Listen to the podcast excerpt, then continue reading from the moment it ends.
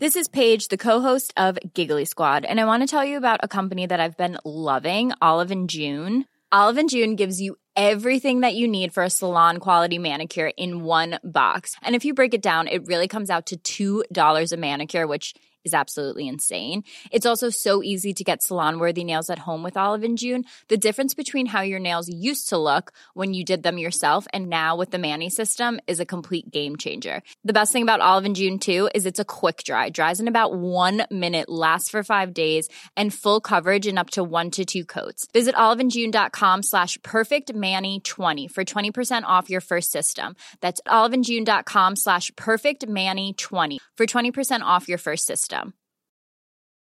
There's never been a faster or easier way to start your weight loss journey than with PlushCare. PlushCare accepts most insurance plans and gives you online access to board-certified physicians who can prescribe FDA-approved weight loss medications like Wigovi and Zepbound for those who qualify. Take charge of your health and speak with a board-certified physician about a weight loss plan that's right for you. Get started today at plushcare.com slash weight loss. That's plushcare.com slash weight loss. plushcare.com slash weight loss. Ready to pop the question? The jewelers at BlueNile.com have got sparkle down to a science with beautiful lab grown diamonds worthy of your most brilliant moments. Their lab grown diamonds are independently graded and guaranteed identical to natural diamonds, and they're ready to ship to your door. Go to BlueNile.com and use promo code LISTEN to get $50 off your purchase of $500 or more. That's code LISTEN at BlueNile.com for $50 off. BlueNile.com code LISTEN. Ya. Ok, pues empezamos. Ok. Sí, pues eh, Dharma, Negas, un placer otra Hola. vez tenerlos el día de hoy en este podcast que aparentemente vamos a empezar a hacer este tipo de, de debates o de, de pláticas de una manera más este habitual como parte del canal. Espero que, que les parezca la idea a la gente que nos escucha. Y la idea de este cambio un poquito de formato es no dejar de hacer las entrevistas que, que teníamos planeadas hacer con, con personas interesantes y todo, sino también tratar de abordar eh, temas de actualidad, ¿no? Eh, eh, platicarlos entre nosotros y qué más interesante que ver las opiniones eh, de personas como ustedes y, siento que podríamos abordar temas muy diversos desde lupas muy distintas dado pues la personalidad de cada uno e incluso la, la situación geográfica de cada uno pues bienvenidos y el tema que vamos a abordar ahora pues es un tema escabroso de que viene siendo de actualidad y, tampoco no tan actual pero que ha sido como una constante que ha desembocado una y otra vez en destrozos, protestas y en una comunidad eh, que no puede separarse de su pasado tan violentado, ¿no? Que es la comunidad afroamericana en Estados Unidos y pues hoy hablaremos de, de todo esto que está sucediendo alrededor del caso de George Floyd. Pues muy bien, hola, hola a todos, encantado de estar otra vez en este podcast. Y bueno, pues vamos a abordar este tema que está de rabiosa actualidad, a ver qué opiniones vertimos, a ver qué opiniones salen. Y bueno, vamos a ver, vamos a ver cómo queda el tema. Negas, bienvenido. Hola, ¿cómo están? Este, pues sí, vamos a hablar de esas cosas impares y pues no sé, ya empezar. Que por, ahorita dijo Dharma que él hizo, sí hizo la tarea y se investigó más o menos la situación.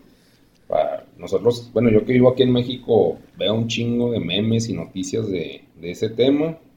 Y pues Ernesto, pues que más porque vive en Estados Unidos. Entonces, pues no sé, Dharma que nos platique los números que vio. Bueno, pues sí, voy a hacer una pequeña entradilla a modo de, bueno, colocarnos un poquito en situación, qué es este tema. Eh, antes lo comentaba, yo la verdad es que apenas sabía nada del tema, más allá de los titulares que han estado copando todos los periódicos, que creo que es un poco la información que todos manejamos, ¿no? A partir del Sí. 25 de mayo yo creo que nos levantábamos todos con una serie de titulares que más o menos andaban, bueno, pues con, con este tipo de, de titular, como digo, que era que, bueno, George Floyd, un afroamericano de 46 años, era arrestado y asesinado por asfixia por un agente de policía blanco el 25 de mayo en Minneapolis. Bueno, a raíz de este suceso, una cadena de protestas comienza en Estados Unidos y se extiende por todo el mundo como si fuera la pólvora. En cuestión de unos días hemos visto cómo se pasaba de unas protestas pacíficas, ¿no? con pancartas de reivindicación de derechos, a, bueno, auténticos escenarios que parecen sacados de la mismísima película de, del Joker, ¿no? En esas, esas últimas escenas donde, bueno, el pueblo está totalmente alterado, quemando las calles, los coches, y da una sensación de revuelta antisistema muy, muy fuerte, ¿no? No sé, no sé qué, qué, os ha parecido a vosotros, cómo lo habéis visto desde México, desde Estados Unidos, desde España, desde luego, se ha visto de esta manera. Ok. Vamos acá. Vamos, pues mejor tú y tu primero. pues definitivamente, pues aquí sí se ha vivido un ambiente más tenso. Eh, obviamente cuando empezaron estas protestas, eh, entendiendo pues todo el trasfondo y, la historia que tiene este tema, ¿no? En, en Los Ángeles creo que fue eh, un evento parecido en, eh, por ahí de los a mediados de los noventas, me parece que era el 93, 94, un poquito antes del caso de O.J. Simpson, hubo lo que le llaman los, eh, los disturbios de Los Ángeles, que fue una situación parecida, donde hubo manifestaciones, quema de negocios locales, gente muerta, eh, y pues más eh, protestas que, que, pues definitivamente no desembocaron en una situación pacífica, ¿no? Entonces es algo que no es raro verlo porque ya ha sucedido, pero también eh, pues es muy interesante que a pesar de que haya todo ese historial y, y como revolucionó el caso alrededor de este señor, fue la acción policíaca pues tan tan eh, irresponsable, ¿no? Porque ellos sabían que los estaban grabando, sabían que había gente alrededor y aún así, o sea, no, no quitaron el dedo del renglón, ¿no? Que eso culminó pues con la trágica muerte de esta persona de una manera bastante eh, cruel.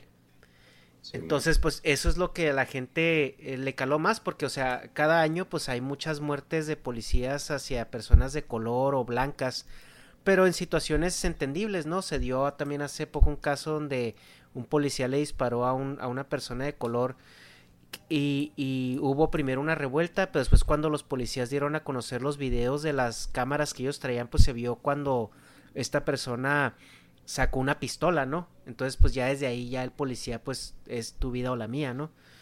Y, y, se calma todo eso. En este caso de George Floyd, pues sí fue algo bastante eh, cruel y, y, ventajoso. Entonces, los disturbios empezaron en la ciudad donde, donde se ocasionó este crimen, pero se extendieron a, eh, a lo largo y ancho de todo el, el Estados Unidos continental y en Los Ángeles y en San Diego, que son las ciudades que yo tengo un poco más cerca bueno, yo vivo en San Diego, eh, sí hubo, hubo muchos disturbios, ¿no? O sea, en, Los Ángeles hubo quema de negocios igual, hubo gente lastimada, gente muerta, policías que también se frustraban, no sabían qué hacer y empezó a haber otro tipo de abusos policíacos. En, en San Diego, este, creo que quemaron un par de bancos, eh, quemaron una, una plaza pública, eh, hubo cosas así, entonces sí ha sido un ambiente muy tenso la, la Guardia Nacional se, se ha movido para pues para someter este tipo de protestas violentas y, y, y algunos freeways están cerrados. Entonces aquí sí se vive un ambiente un poquito más tenso al respecto. Ok. Sí, pues acá en México, pues, no sé, pues más de lo mismo. O sea, como que ahora, pues, pinche trompismo he dejado que que los blancos sean más pinche supremacía pseudoaria, güey. Y les valga más verga todo. No sé, o sea, pues siempre ha sido así, ¿no? Desde pinche los noventas que yo me acuerdo de los pinches raperos de Falta Police y que... ¿Cómo se llamaba esa? La película de... Ah, ¿Cómo se llama? El güey este... El que hizo a 50 Cent. Ah, el, de los beats, güey. Mm, no. Doctor Dre, güey. O sea, pues toda esa pinche de que pues, los negros los hacen mierda a los chotas y pues pues por estadística tiene sentido, pero pues ya llega un punto en que ya lo ven como jale cotidiano, supongo. Si es negro, está mal.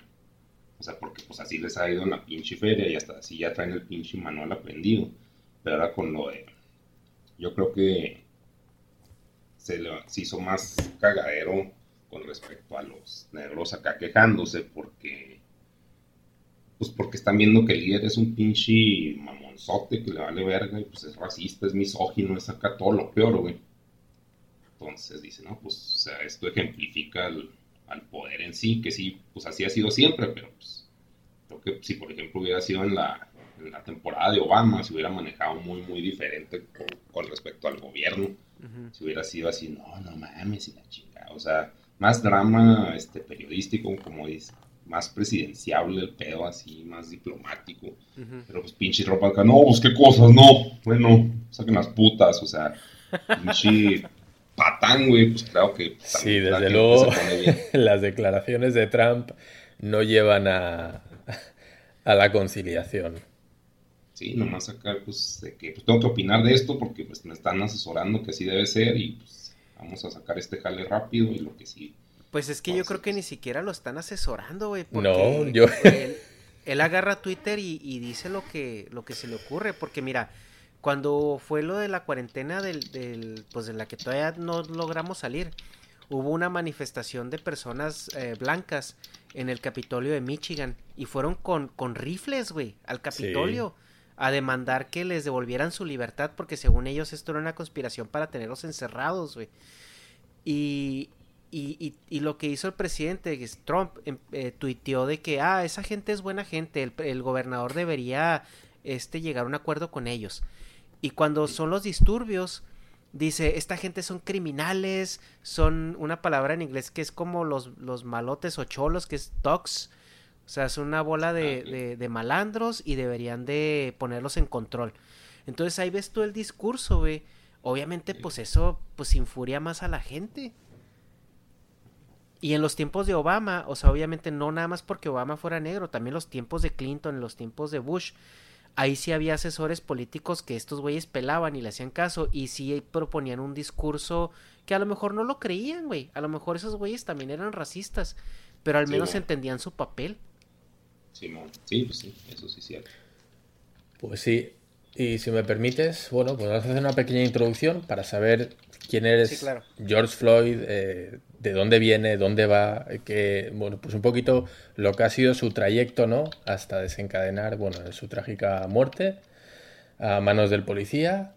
Y bueno, pues vamos, vamos con ello. Eh, vamos a explicar un poquito quién es. George Floyd, esposo y padre de una niña, y según sus amigos y familiares, pues era un cariñoso gigante de dos metros, ¿no? Es decir, era, era un tipo muy grande y gracias a eso consiguió en su juventud tener una beca deportiva para entrar en la Universidad Estatal de Florida. Es decir, no era el típico, un poquito lo que comentabas tú, no era, no era el típico malandro que, que, viene de un barrio pobre, que no tiene nada, sino que era un tipo que, bueno, había incluso llegado a la universidad, aunque, bueno, pues no, no terminó sus estudios, ¿no? Se ve involucrado en varios robos, a partir de 1998 y en 2009 es arrestado y condenado a prisión por atraco a mano armada, donde va a permanecer los siguientes cinco años, ¿vale? De ahí se le pierde la pista y lo último que sabemos es que, bueno, pues los últimos acontecimientos relevantes son que en marzo Floyd pierde su trabajo como guarda de seguridad en un club latino que se llama Club Latino Bistro eh, bueno, principalmente debido al cierre por el coronavirus. Creo que todos hemos estado en esta situación, ¿no? Que, bueno, hemos tenido que trabajar desde casa, muchos despidos y, bueno, pues entre ellos Floyd que pierde ese trabajo como guardia de seguridad. Por cierto, aquí me resultó curioso leer las palabras del dueño que dice que Floyd no solo era mi empleado, sino que era mi mejor amigo. Pues vaya mejor amigo de mierda. Pero bueno. Eh,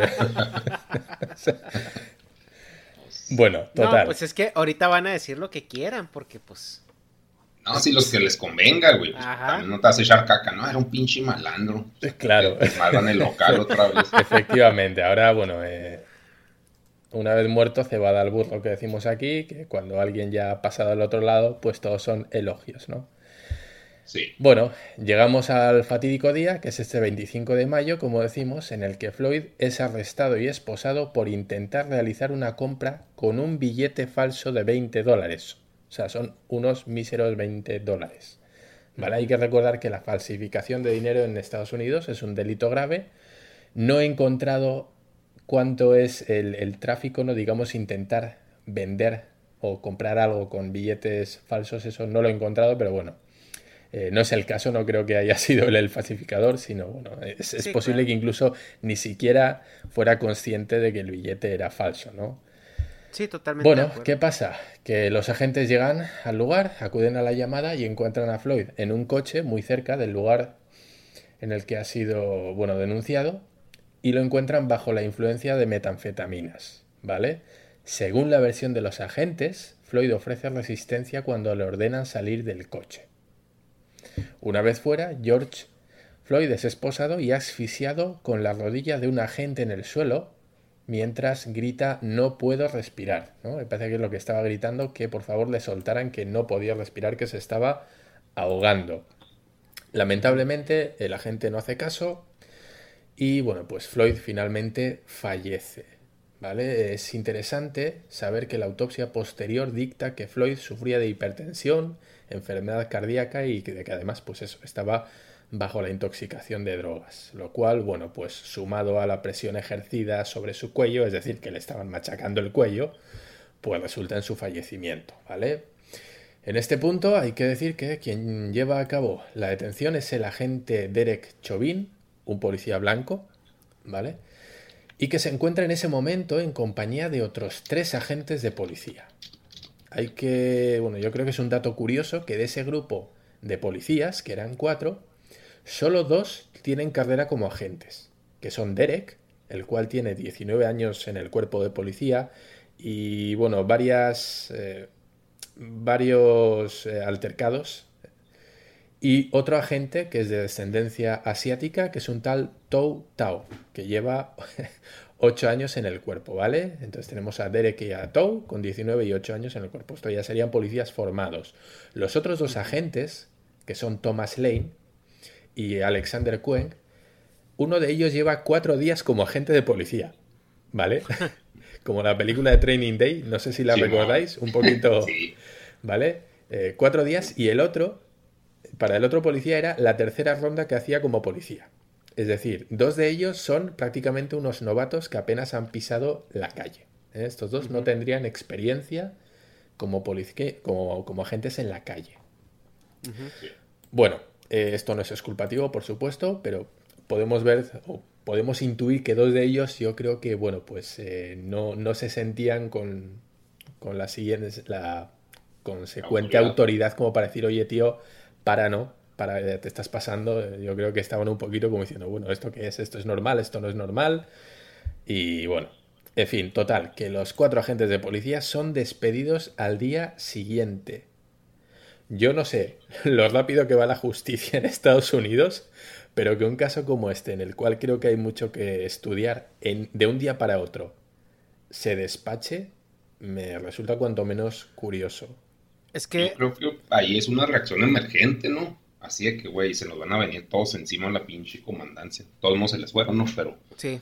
O sea, se les hubiera ido peor. Si acá no, pues ahí vamos a ver, a ver qué chingados pasa. Sí, verdad. A mí me da la sensación de que la investigación, si es que la hubo, desde luego, eh, pues fue algo de, venga, échalos a la calle y como dice Negas, porque si no se nos vienen encima, ¿no? Da la sensación de que fue una decisión en caliente y para prevenir daños mayores.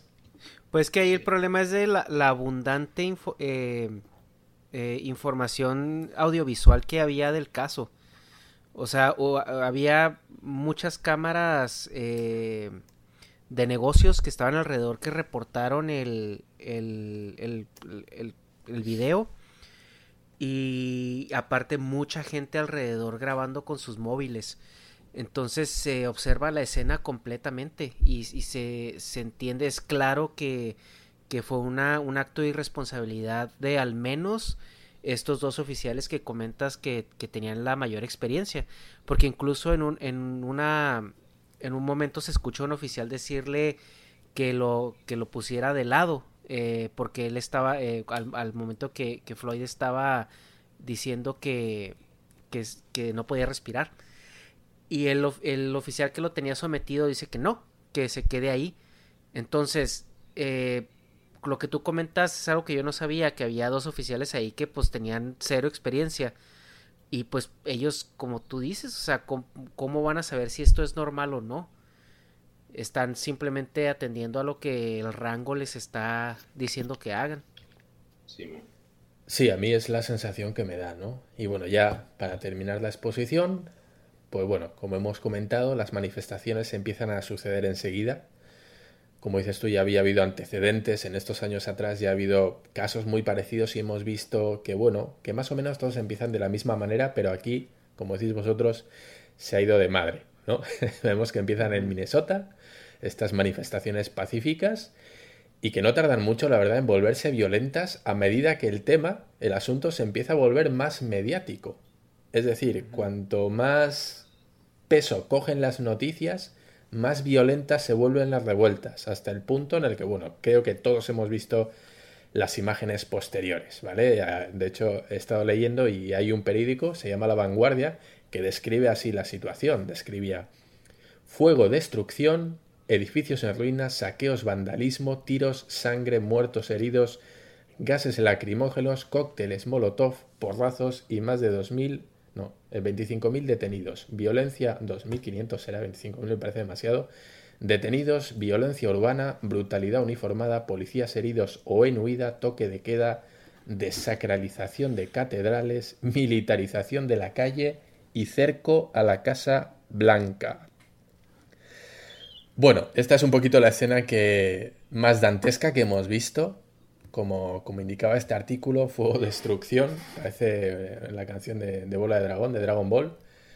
Em, pero bueno, no solo hemos visto estas imágenes, sino que yo creo que ha ido más allá. Ha calado tanto en la población blanca esa sensación de tener que pedir perdón, que además de estas escenas violentas hemos visto a muchos, muchos americanos blancos, y bueno, no solo americanos, sino un poquito en todo el mundo, arrodillándose besando incluso botas de gente negra, esto lo he visto yo en un vídeo hoy, había gente, gente blanca, ¿no? Que estaba besando los pies de, unos chicos negros, pidiendo perdón en las concentraciones, entonando el, mea culpa, ¿no? Y casi casi pidiendo perdón por ser blancos. No sé, no sé cómo lo habéis visto vosotros. Yo me he encontrado un poquito con estas escenas muy sorprendido no, no tanto por el vandalismo, que bueno, dentro de lo que cabe ya comentaremos luego si es o no justificado, pero bueno, sobre todo esas escenas de gente blanca, pues casi, casi, casi pidiendo perdón por ser, por ser, por no ser de color, ¿no? Por ser blancos. Eh, no sé cómo lo percibís vosotros. Pues es que, mira, eh, hay que entender que eh, la cuestión del racismo en Estados Unidos es es algo sistemático, ¿no? O sea, y, no es sistemático de los últimos 20 años. Estamos hablando de que esto viene desde los desde que se pudo tener esclavos, eh, que fue hace como 400 años. Desde entonces eh, empezó esta situación.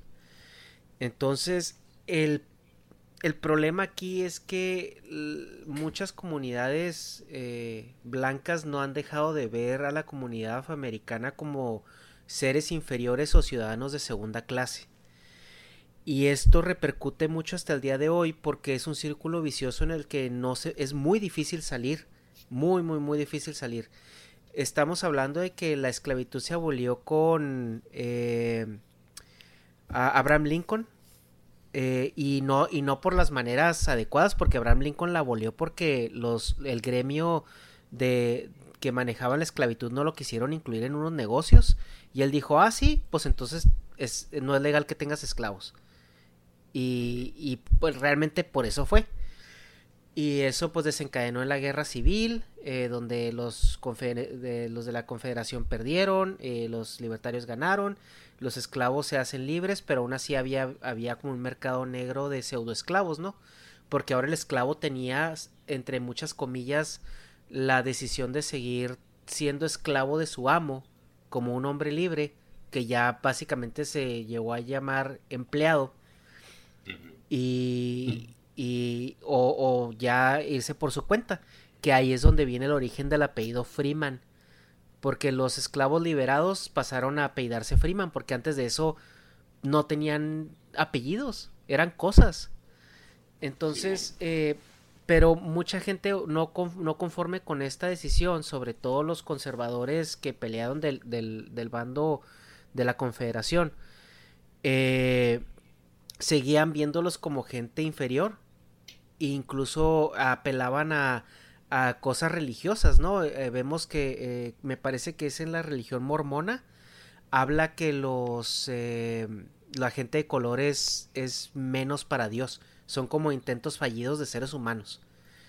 Y esto empieza a permear mucho en, en, en la supremacía de la comunidad blanca, porque ellos se sienten los mejores y los perfectos y realmente ven a estas personas como eh, como animales.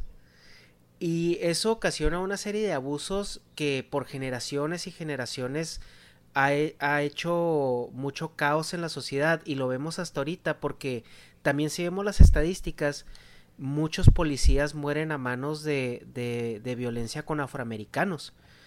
Y eso es por la por el círculo donde el policía siempre va con la pistola por delante desde el momento en que ve que es un que es un afroamericano porque él espera una agresividad de, su parte.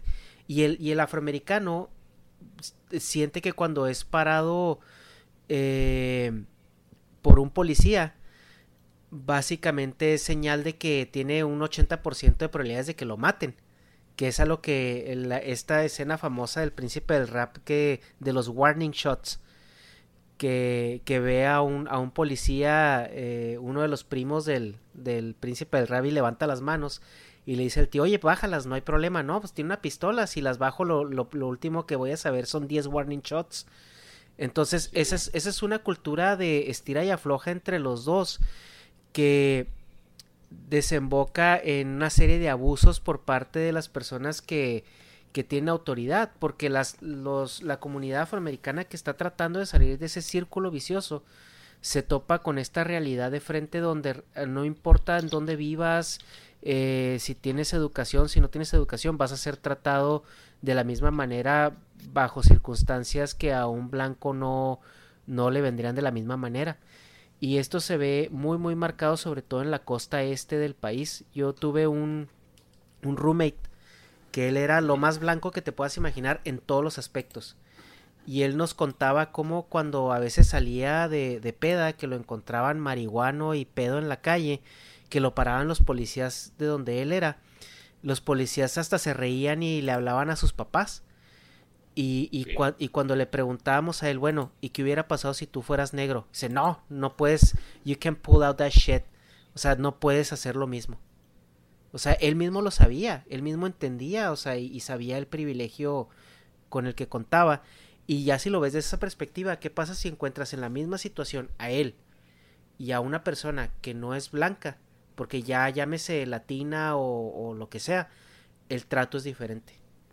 Y eso es lo que, lo que permea en la sociedad ahorita. Pero pues es como normal eso, ¿no? O sea, o sea, ya sé que está mal, pero o sea, sí es normal por, pues, por pura pinche estadística, y ya Peterson, o sea, pues obviamente los que tienen este, fama de ilegales somos los cafés, güey. O sea, sí, porque, pues por estadística y los negros de violentos, entonces pues como que no lo veo tanto como un privilegio, sino pues de que pues se infiere de que entre más claro el color de piel, mejor te va en la vida, entonces tienes menos necesidad de andar haciendo cagadero. Entonces ya, pues eso es, eso es un filtrote así mental inmediato, pues de especie, como de supervivencia. Claro que pues ya es un pedo social esto, y estamos en una sociedad, we live in a society, pero pues de todos modos pues, o sea, como que se van así a lo pinche directo, así if then, if negro, then shoot. Y café den, ¿cómo se llama? Deportar. o sea, así un automaticote, pues es que pues tampoco creo que tengan un chingo de intelecto y análisis los chotas. A ver, le estamos viendo el color, pero ve cómo camina, ve cómo habla. Entonces, o sea, es de que no, pues ven el color y no se arriesguen, güey, porque pues también podemos ponerles de su lado que pues están arriesgando su vida por el pueblo, suponiéndose así un pinche idealismo máximo. Y pues, también ellos para facilitarse el jale, ¿no?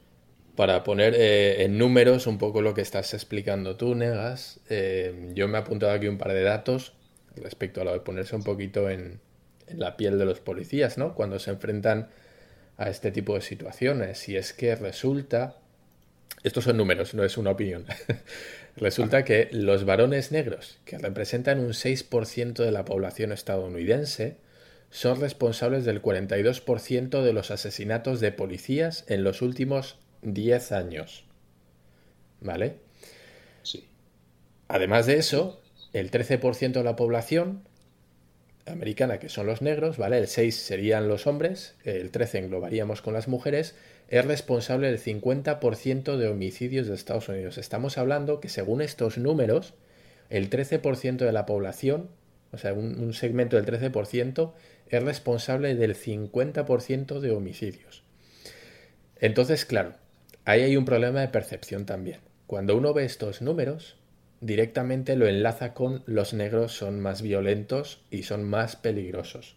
¿Qué pasa con esto? Que esto es la pescadilla que se muerde la cola. Como un policía o cuando un policía ve estos números, ¿qué hace? Empieza a sugestionarse. Y cada vez que se encuentra con un negro, va a ser, o con una persona negra, va a ser inevitable que estos números le vengan a la cabeza. Y más cuando están dentro del gremio de policías, que son los que andan con estos datos siempre, son los que trabajan con este tipo de personas, con, siempre con el lado más feo de la humanidad, ¿no? Que son los crímenes, detenciones, violaciones, este tipo de cosas. Entonces, claro, es imposible que seas imparcial con estos temas. Cuando tú tienes los datos en frío como estos, tú no vas a actuar seguramente, aunque debieras, de la misma manera con una persona negra que con una persona latina, que con una persona blanca. ¿Por qué? Porque tú ya tienes los datos estadísticos, ya estás viendo, tú trabajas en esos datos. Entonces ya vas influenciado. ¿Debería ser así? No, no debería ser así, desde luego que no. Deberías tratar de la misma manera a todos, pero somos seres humanos y creo que todos pecamos de este tipo de generalidades. Entonces, yo entiendo que cuando tienes este tipo de enfrentamientos con cierta raza, aunque yo no diría raza, diría más clase social, porque luego ya veremos que este tipo de cosas siempre pasan en, bueno, pues en gente más desfavorecida, ¿no? Seguro que no van a Beverly Hills donde donde no sé, Will Smith y lo detienen como si fuera un negro cualquiera, ¿no? Pero bueno, entonces yo no justifico, pero sí entiendo que los policías tengan un extra de tensión cuando se enfrentan a cierta población. También tengo que decir que aquí en España la población africana es muy pequeña, no llega al 3%. Entonces, bueno, pues yo aquí no puedo hacer una comparación de qué se hace en España versus qué se hace en Estados Unidos o qué se hace en México. Yo no sé, en México, por ejemplo, la población africana que hay, en Estados Unidos sí es mucho más significativa. Entonces, no sé yo, Negas, cómo, cómo crees tú que actuaría un policía mexicano en una detención con una persona, bueno, pues africana. No, pues acá sí, sí intimidarían, yo creo. O sea, para empezar no lo podrían matar tan fácil porque pues como no son tan comunes aquí, pues es de que, ah, es extranjero y me va a caer más pedo. Por lo mismo de que pues aquí, de alguna forma, si es un negro que habla inglés y está pues, grandote, pues ya desde ahí intimida. Y aparte, pues, pero pues no, no sé, o sea, como que aquí tengo entendido, bueno, no sé, pues clase mediano, pues como que no, no matan tanto por, por delitos así, se puede decir, chiquitos como ese de la falsificación. O sea, aquí como que por lo que más que hay problemas por el narco. Entonces, pero ya con, supone, no, pues es que no sé cómo compararlo en México porque pues aquí no existe esa población. O sea, no hay negros que hablen español. Y si mm. hablan, pues, o sea, no... O sea, no, no son afroamericanos, o sea, sí, no son como que con rasgos tan africanos, tan más mezclados latinos. pero pues si lo igualamos con los pinches rasgos latinos, pues también se van sobre los, por los prietos, siempre. aquí lo, lo, que llaman los white chickens, que son pues acá los pinches privilegiados y pues por estadística supongo, y pues tiene sentido, pues los blancos son más, tienen mejor educación que los morenos por estadística, o sea, como que igual no tengo el dato, pero pues es el cliché que se maneja. Entonces, entre más también, pues tiene mucho que ver cómo te vistes, pues cómo te ven, te tratan. Eso, pues creo que es en todas partes, pero, o sea, con respecto a afroamericanos aquí en México, pues sería así de que, no, este sí lo tenemos que estudiar a ver qué, en qué han dado metido. ¿no? Pues ya estaban cosas, pues ya. Pero de matarlo así en la calle, no se me hace, o mínimo no nos enteraríamos tan fácil. Sí, pues es que esa es la otra parte porque pues vimos ya un caso reciente también de un abuso policial en Guadalajara, o bueno, no, no, no, no, fue en Guadalajara, en el estado de Jalisco, perdón, en una población de no sé qué de los membrillos. Y, y unos policías levantaron a un albañil supuestamente por no traer cubrebocas y al día siguiente amaneció muerto, lo encontraron muerto. Y también en México ahorita hay protestas eh, por eso, porque por el abuso policíaco, que pues curiosamente coincidió con el con el tiempo que está sucediendo esto acá en Estados Unidos, pero pues bueno, eso ya es ya es otro tema, porque en México sí he sabido que los policías cometen muchos muchos abusos y sí son más impunes porque en Estados Unidos si tú tienes video eh, puedes someter a la autoridad a ser responsable de algo, ¿no? Pero en México no, en México puedes tener video, grabaciones, el vato puede decir si lo hice y qué, y, y muchas veces se queda así. Y en Estados Unidos no, en Estados Unidos hay un, un respeto un poquito más por, por el cinismo, ¿no? Y que en México sí carecemos de ello, de cualquier miedo al, a ser cínicos en ese aspecto. Y lo que decía Negas acerca de, de eh, pues las estadísticas, ¿no? Que te hacen actuar de cierta manera con ciertos estratos sociales o ciertas personas.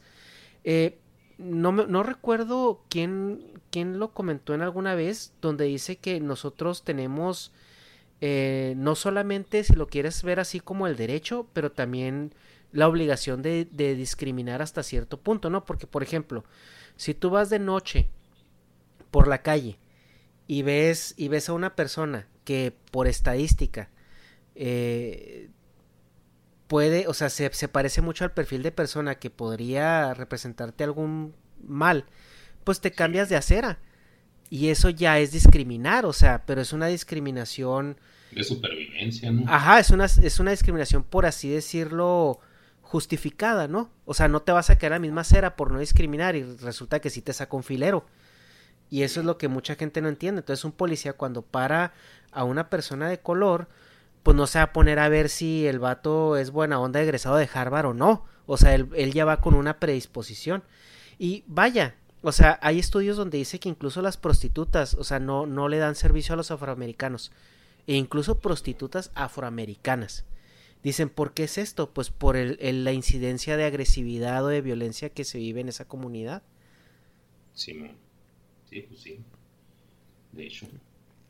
Entonces, como que parece que estamos sesgados eh, al pinche racismo. Eh, pero pues no es eso, es que pues también como se manejan las pinches cosas, pues sí entiendo que hay un chingo de opresión y...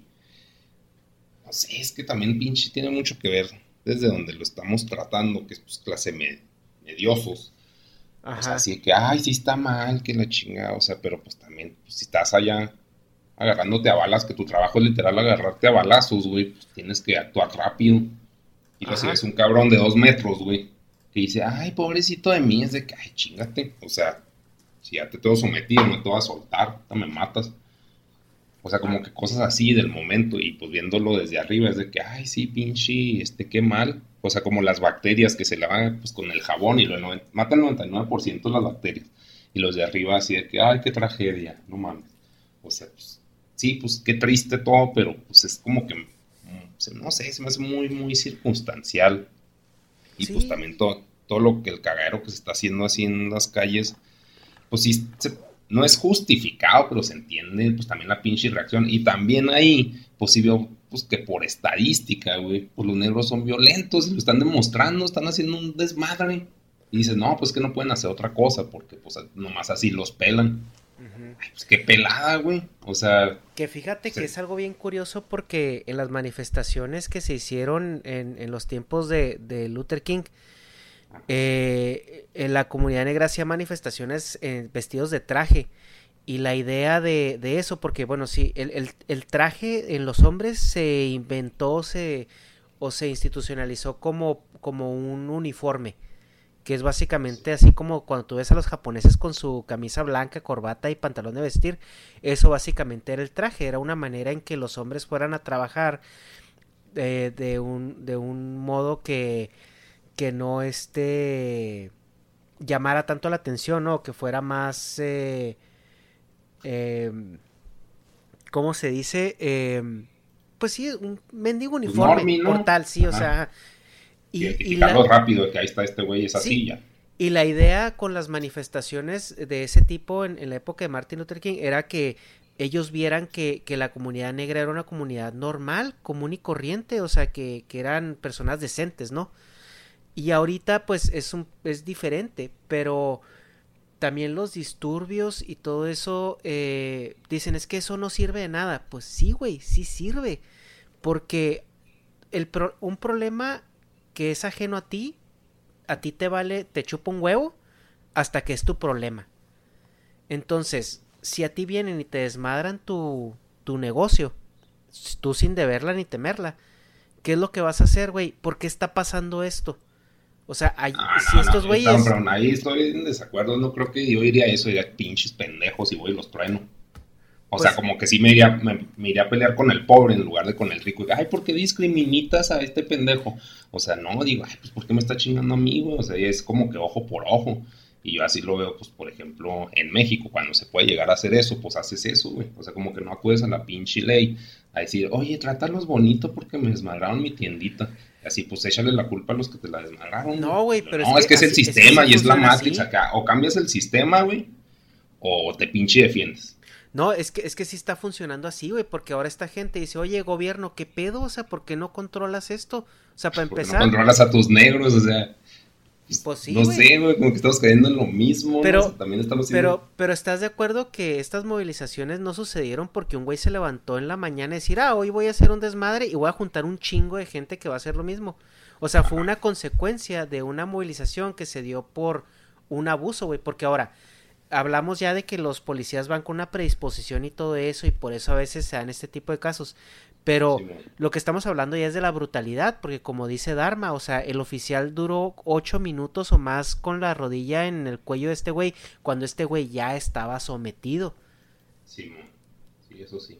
Y pues este Dharma, Sí, bueno, yo creo que este es, no sé, esto se, se quiere tratar o se intenta tratar desde un punto de vista en el que, bueno, apelan los manifestantes a un racismo cultural, si se puede decir así, ¿no? Un racismo establecido, como si, si hubiera habido una especie de ola de, de asesinatos por parte de policías blancos hacia negros.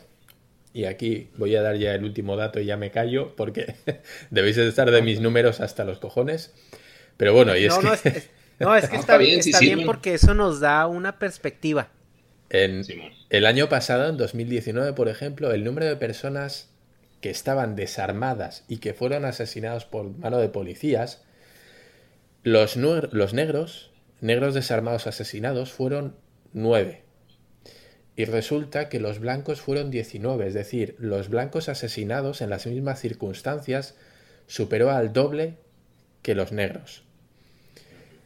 Entonces, eh, yo no sé hasta qué punto esto tiene un interés para mí, desde mi punto de vista, esto tiene un interés político, mucho más que un interés de, de valores, de privilegios o, o de- del punto de vista de liberalizarse racialmente. Yo entiendo las protestas, es decir, eh, no, no digo, no, estos son unos, unos vandalistas, ¿no? Unos vandálicos que nada más quieren destruir todo.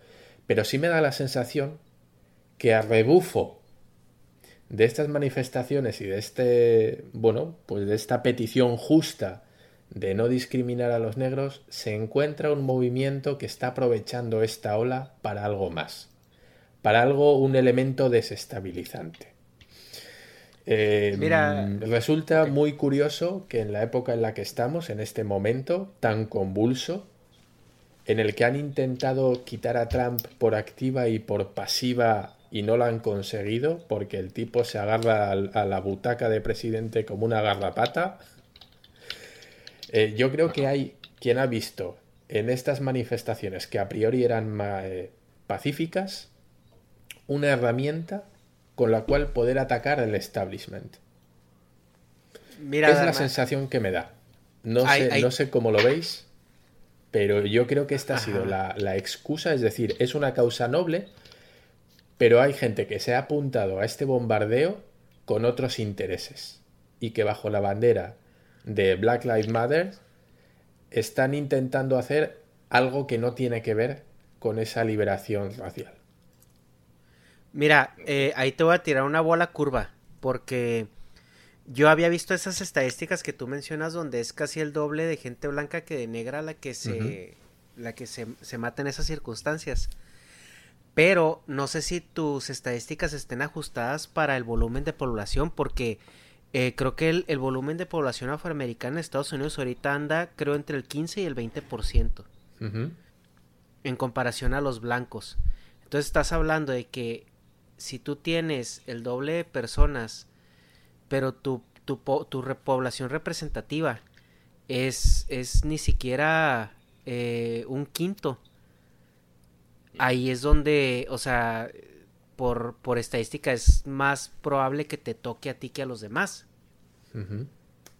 Es, es, eso es lo que. No sé si esas estadísticas estén ajustadas. Claro, claro. entiendo qué quieres decir. Que si fuera un 50-50, ¿vale? Entonces diríamos, claro, oye, son 50 por 50 y ante esa paridad vemos que los blancos son más, más asesinados, ¿no? Y eh, bueno, y digamos, sería injusto porque con el mismo estrato, el mismo porcentaje de, población se le da más visibilidad a esta mitad que a la otra, ¿no? Pero bueno, aquí lo que indicaba Negas, eh, los datos dicen que la violencia en, en esta población, la población afroamericana, es muchísimo mayor, con lo cual, digamos que dentro de lo que cabe tiene cierto sentido que ese número de, personas asesinadas en la población negra, en cuanto a porcentaje, sea más alto que la población blanca, simplemente por este hecho estadístico de los índices de criminalidad.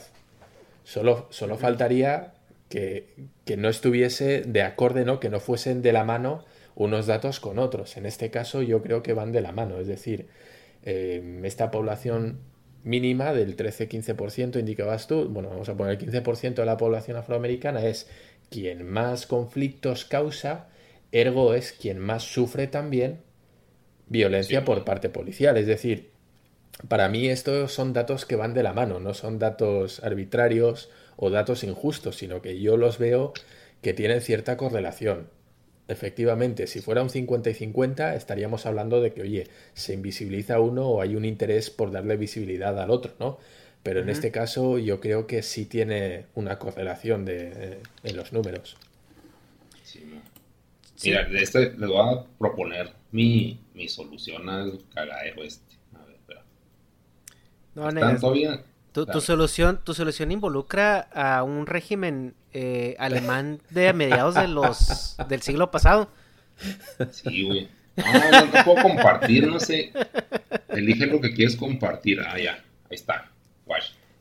Mira, son dos ganchitos, güey, que pones en la patrulla, güey.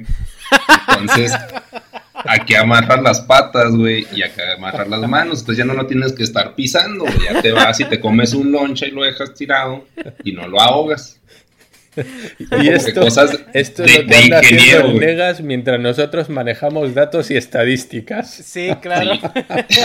Ya acá que vamos a darle una solución a los policías, a que no estén batallando, güey. y ustedes, no, es que la sociedad está cabrona, we live in a society. Y si le ponemos dos ganchos en la pinche patrulla para que no los maten, La solución, la solución al mundo en una servilleta de papel.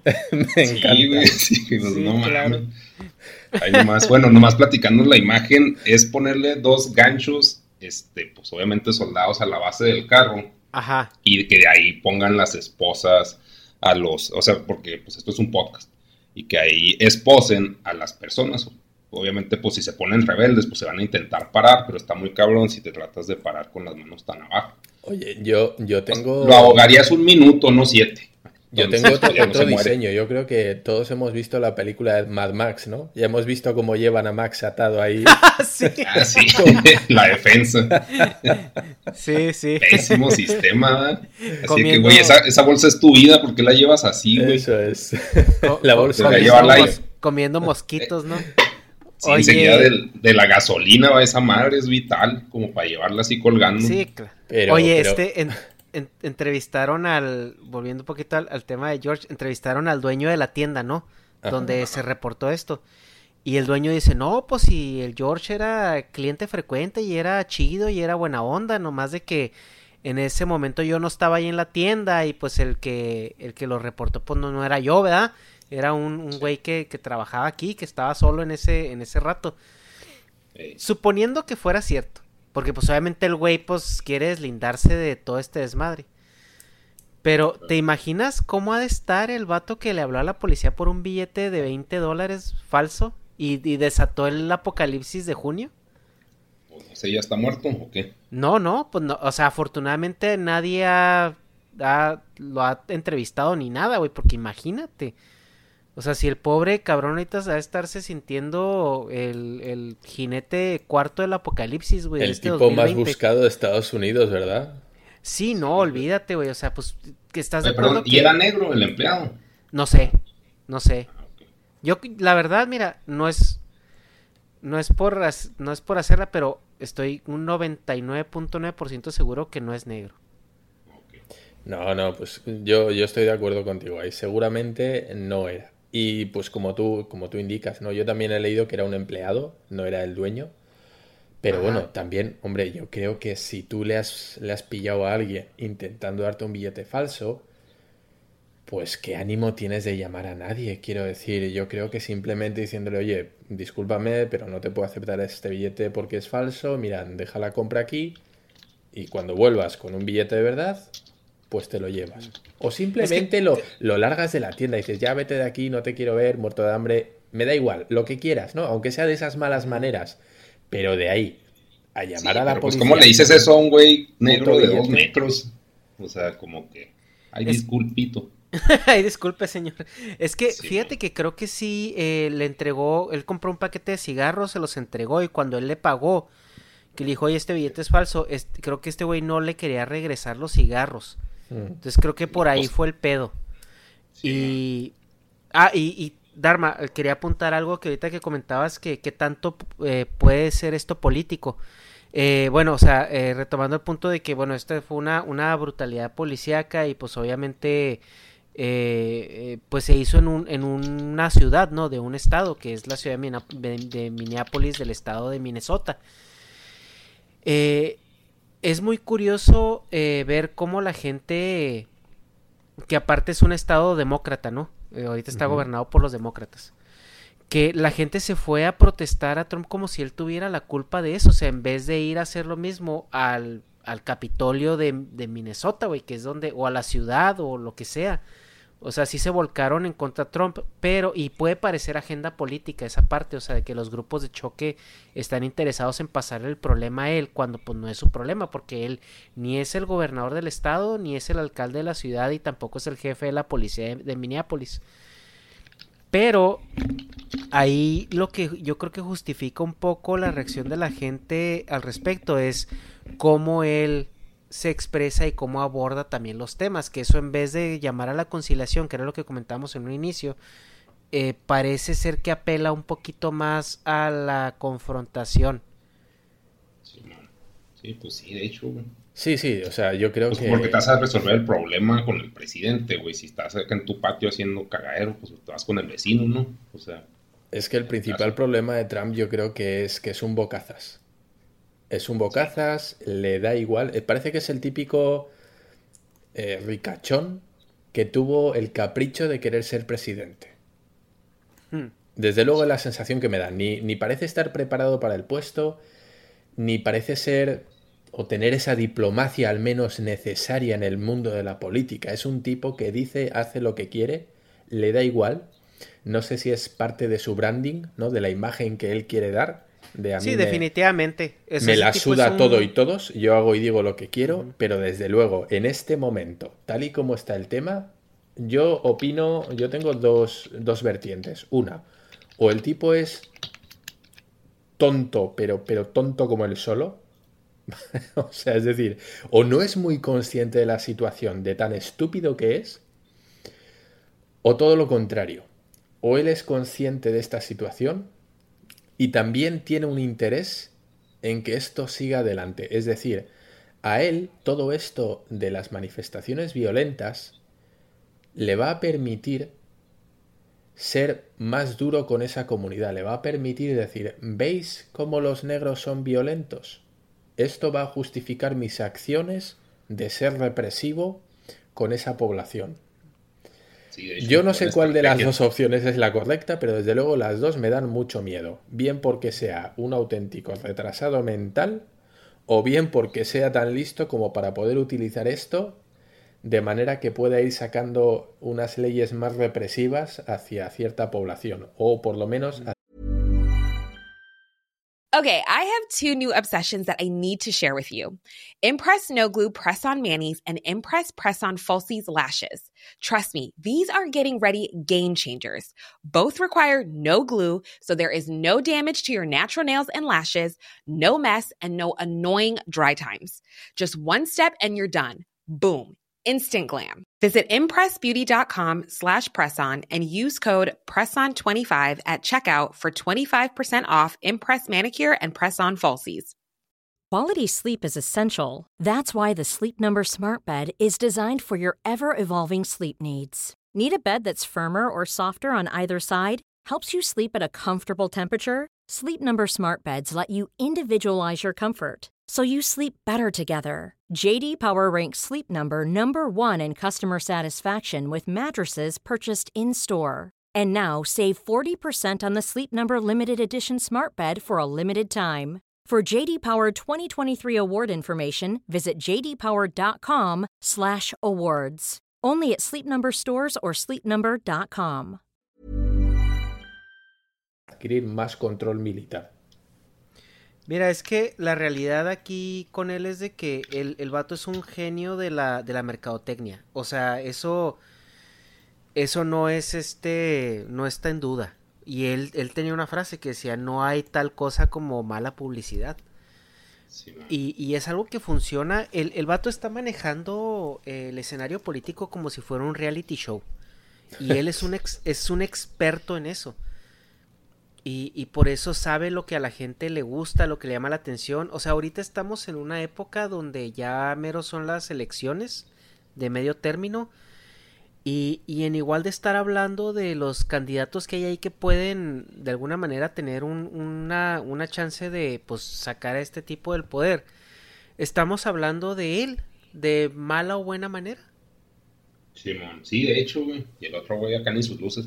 Y aparte, bueno, siendo más conspiranoico, agarrando ya carrito, güey, con eso, pues dice, no, pues que se pongan a marchar y sirve que pues más pobres se mueren por el coronavirus. Que más contagios y que chulada, o sea, más muertos pobres que no pagan impuestos y más clase media. Claro, claro, hemos visto en ciudades como Chicago, donde hay una gran población afroamericana, que los infectados han sido muchísimos. Ha habido un porcentaje brutal de infectados y fallecidos.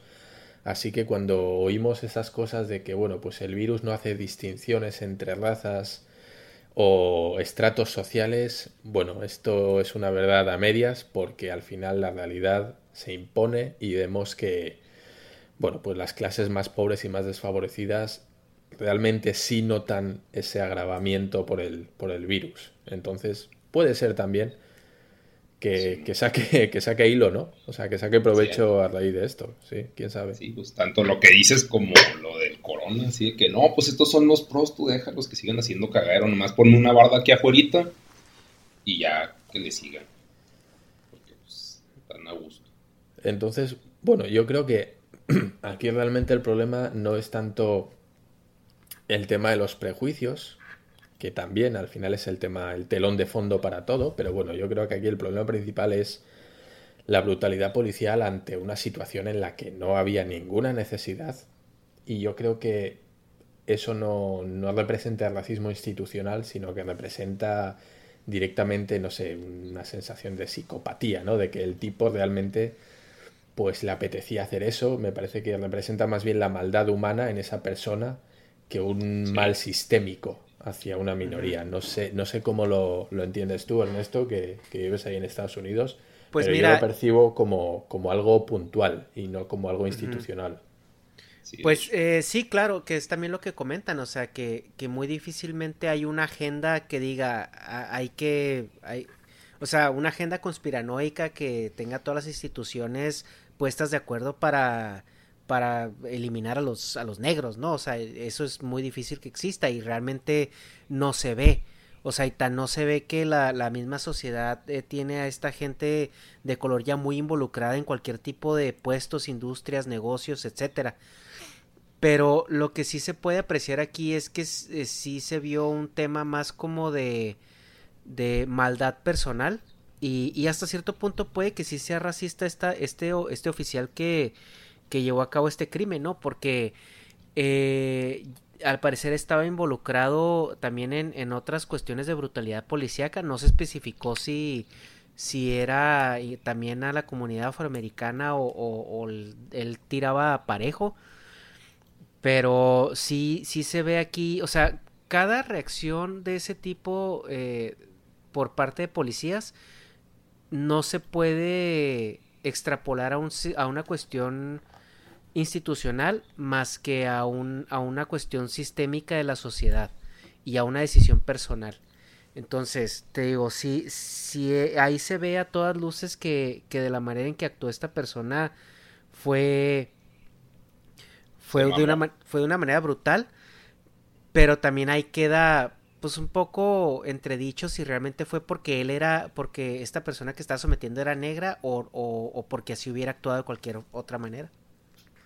Simón. Sí, no, pues es que no mames. O sea, también, o sea, como dice Peterson, o sea, porque te vas a pinche salvar el mundo si no pinche te limpias la cola bien.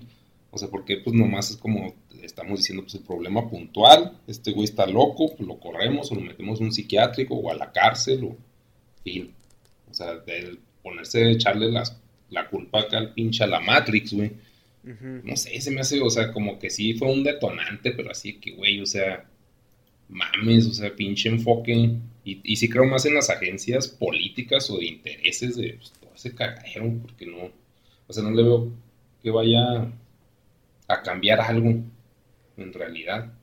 Y, si sí cambia, pues qué bueno, pues o sea, van a cambiar la mentalidad del pueblo. Sí, ay, pobrecitos. Y es que ya hemos visto además, como tú decías Ernesto, ya hemos visto que la población no es representativa de eso. Es decir, todo el mundo prácticamente se ha volcado en esta causa. Hemos visto a gente de la calle, pobres, gente rica, famosos, influencers, eh, políticos, todos han salido a la calle.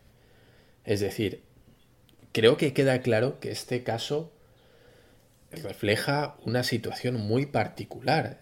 Cuando todo un pueblo, y no todo un pueblo, sino que bueno, ya hemos visto que esto ha trascendido el océano, aquí lo mismo.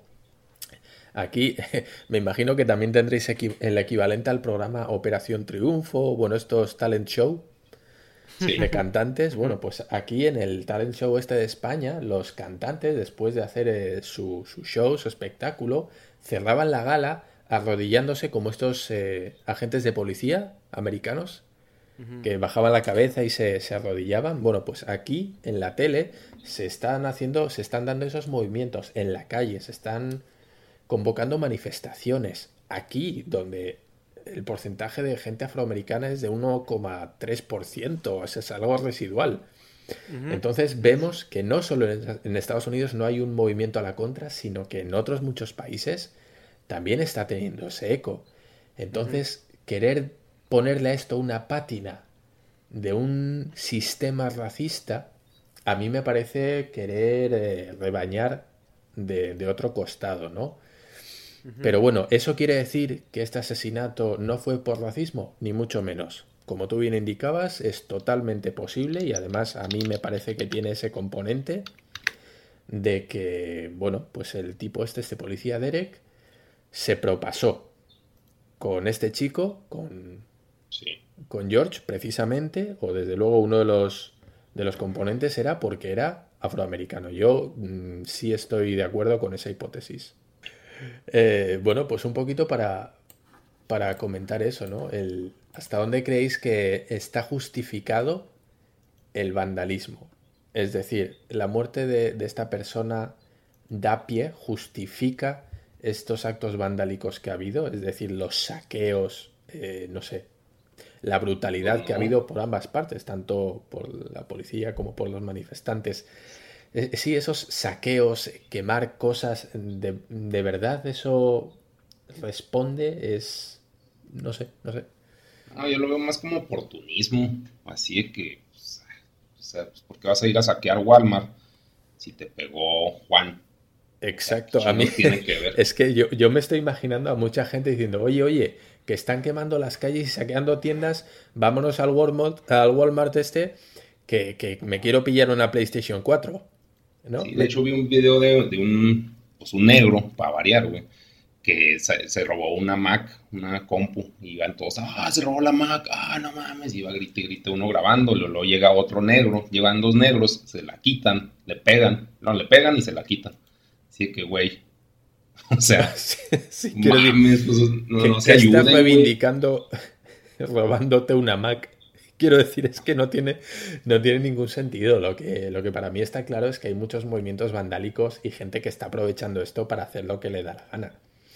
Esto es un poquito como, como en la película del Joker que comentaba al principio. Hay mucha gente que está esperando estas situaciones explosivas simplemente para desahogar esa violencia latente que tienen. No hay gente que nada más quiere ver eh, arder el mundo y que aprovecha esta ola de, de movimiento simplemente para hacer lo que en otras circunstancias no harían, ¿no? Es decir, esta gente seguramente, si no, si no estuvieran bajo esta bandera o este movimiento, pues tal vez no irían a saquear una tienda, tal vez no tendrían una tele de plasma nueva en su casa, pero bueno, han dicho, oye, vamos a aprovechar esto y a lo mejor me llevo unos bienes y unos enseres para mi casa.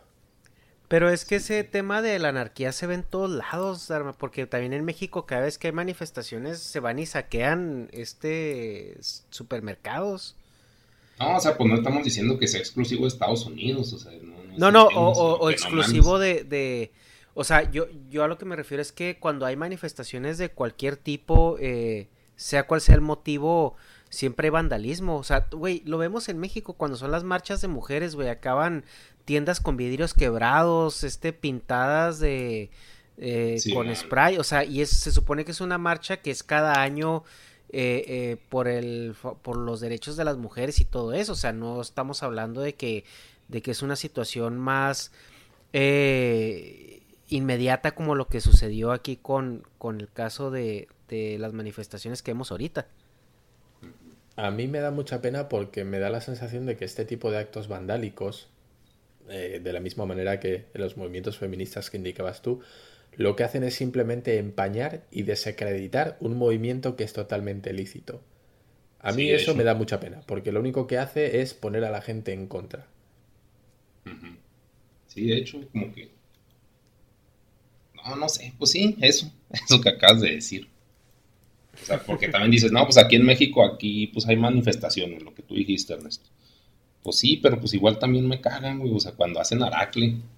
Es así que, o sea, como que si es contra el gobierno, pues como que igual, jaja, qué risita, porque pues nomás le van y le rompen cosas y la gente se pone a alegar, es que era arte y la chingada, y o sea, pues eso se me hace como un pedo morboso de jajaja, que igual está mal verlo así, ¿va?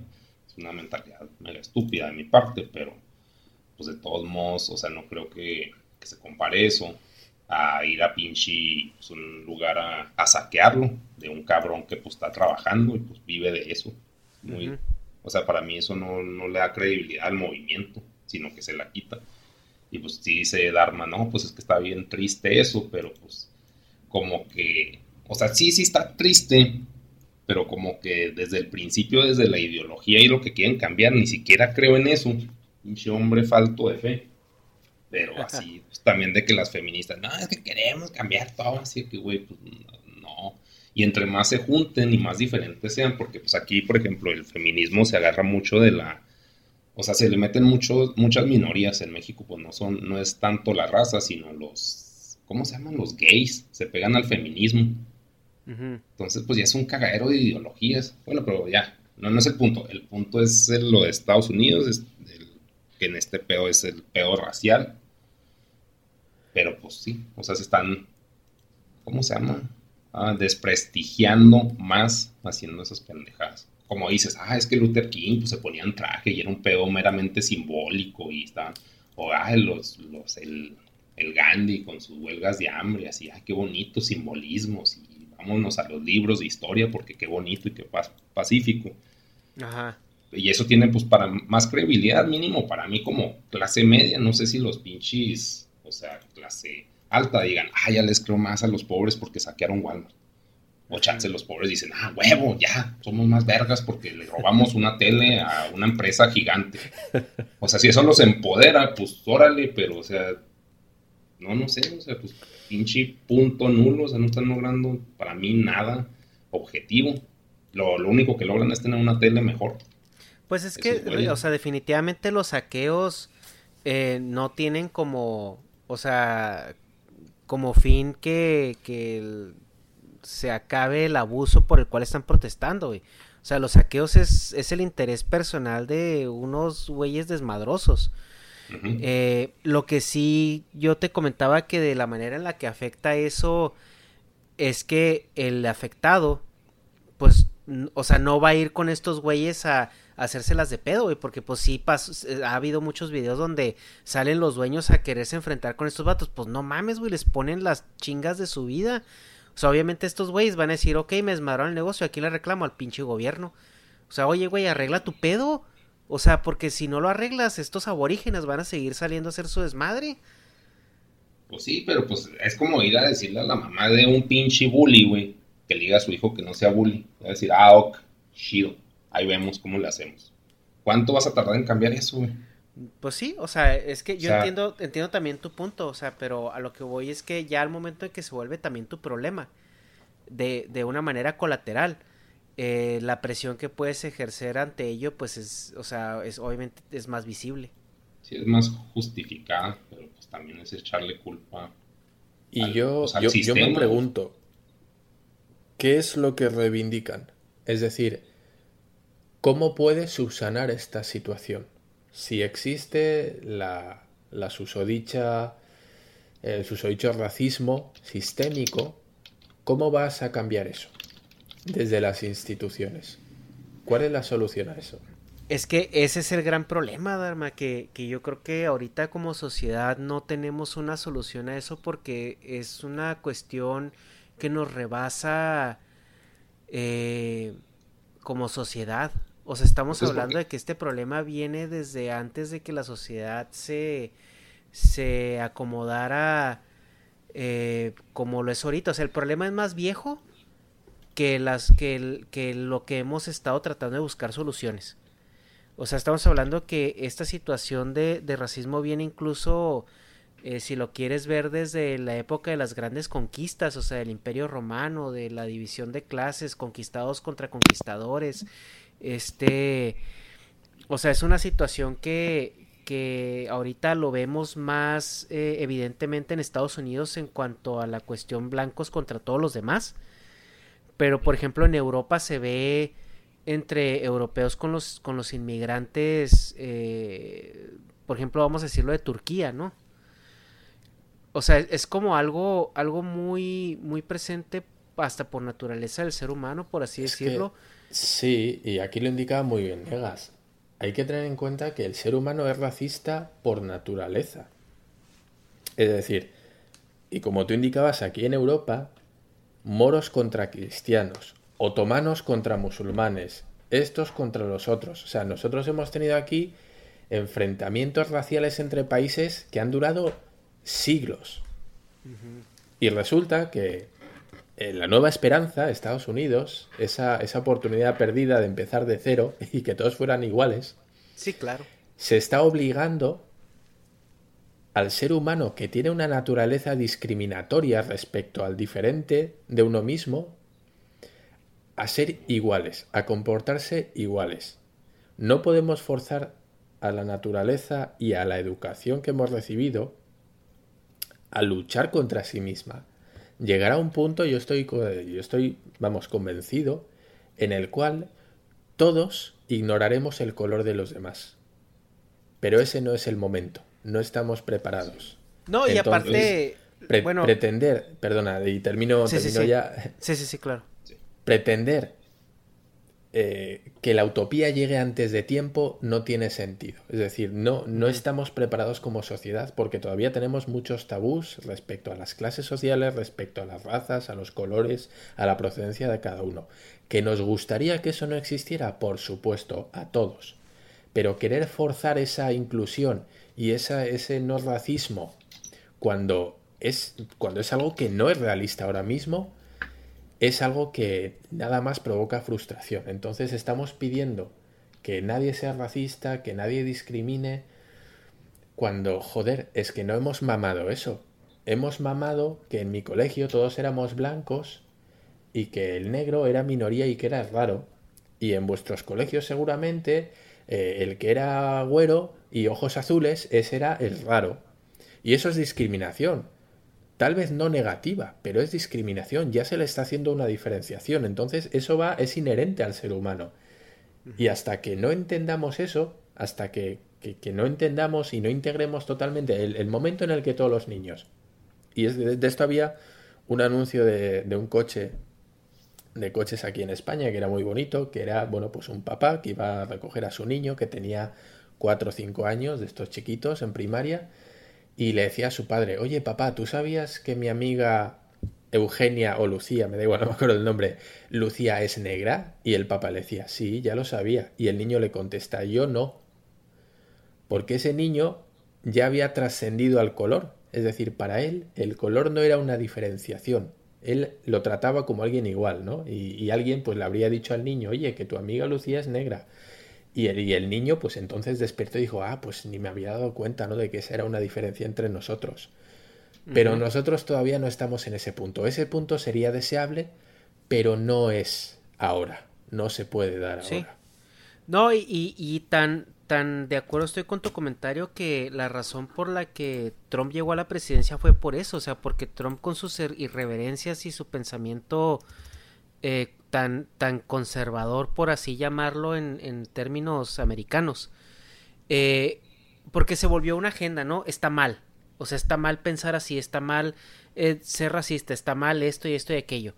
Y lo único que hiciste fue reprimir a toda una generación de, de americanos sin, sin necesariamente hacerlos entender de raíz dónde estaba el problema. Simplemente les dijiste que estaba mal y así como perrito les, les echabas agua en la cara cada vez que, que tenían una conducta de ese tipo. No Bien, fue un este cambio tipo- orgánico. Ese- claro, ese no, es el no, punto. fue un cambio forzado a, a- a que la gente empezó a vivir una charada de, de, de, de personalidad porque de otra manera no iba a ser acep- aceptado en ningún lado.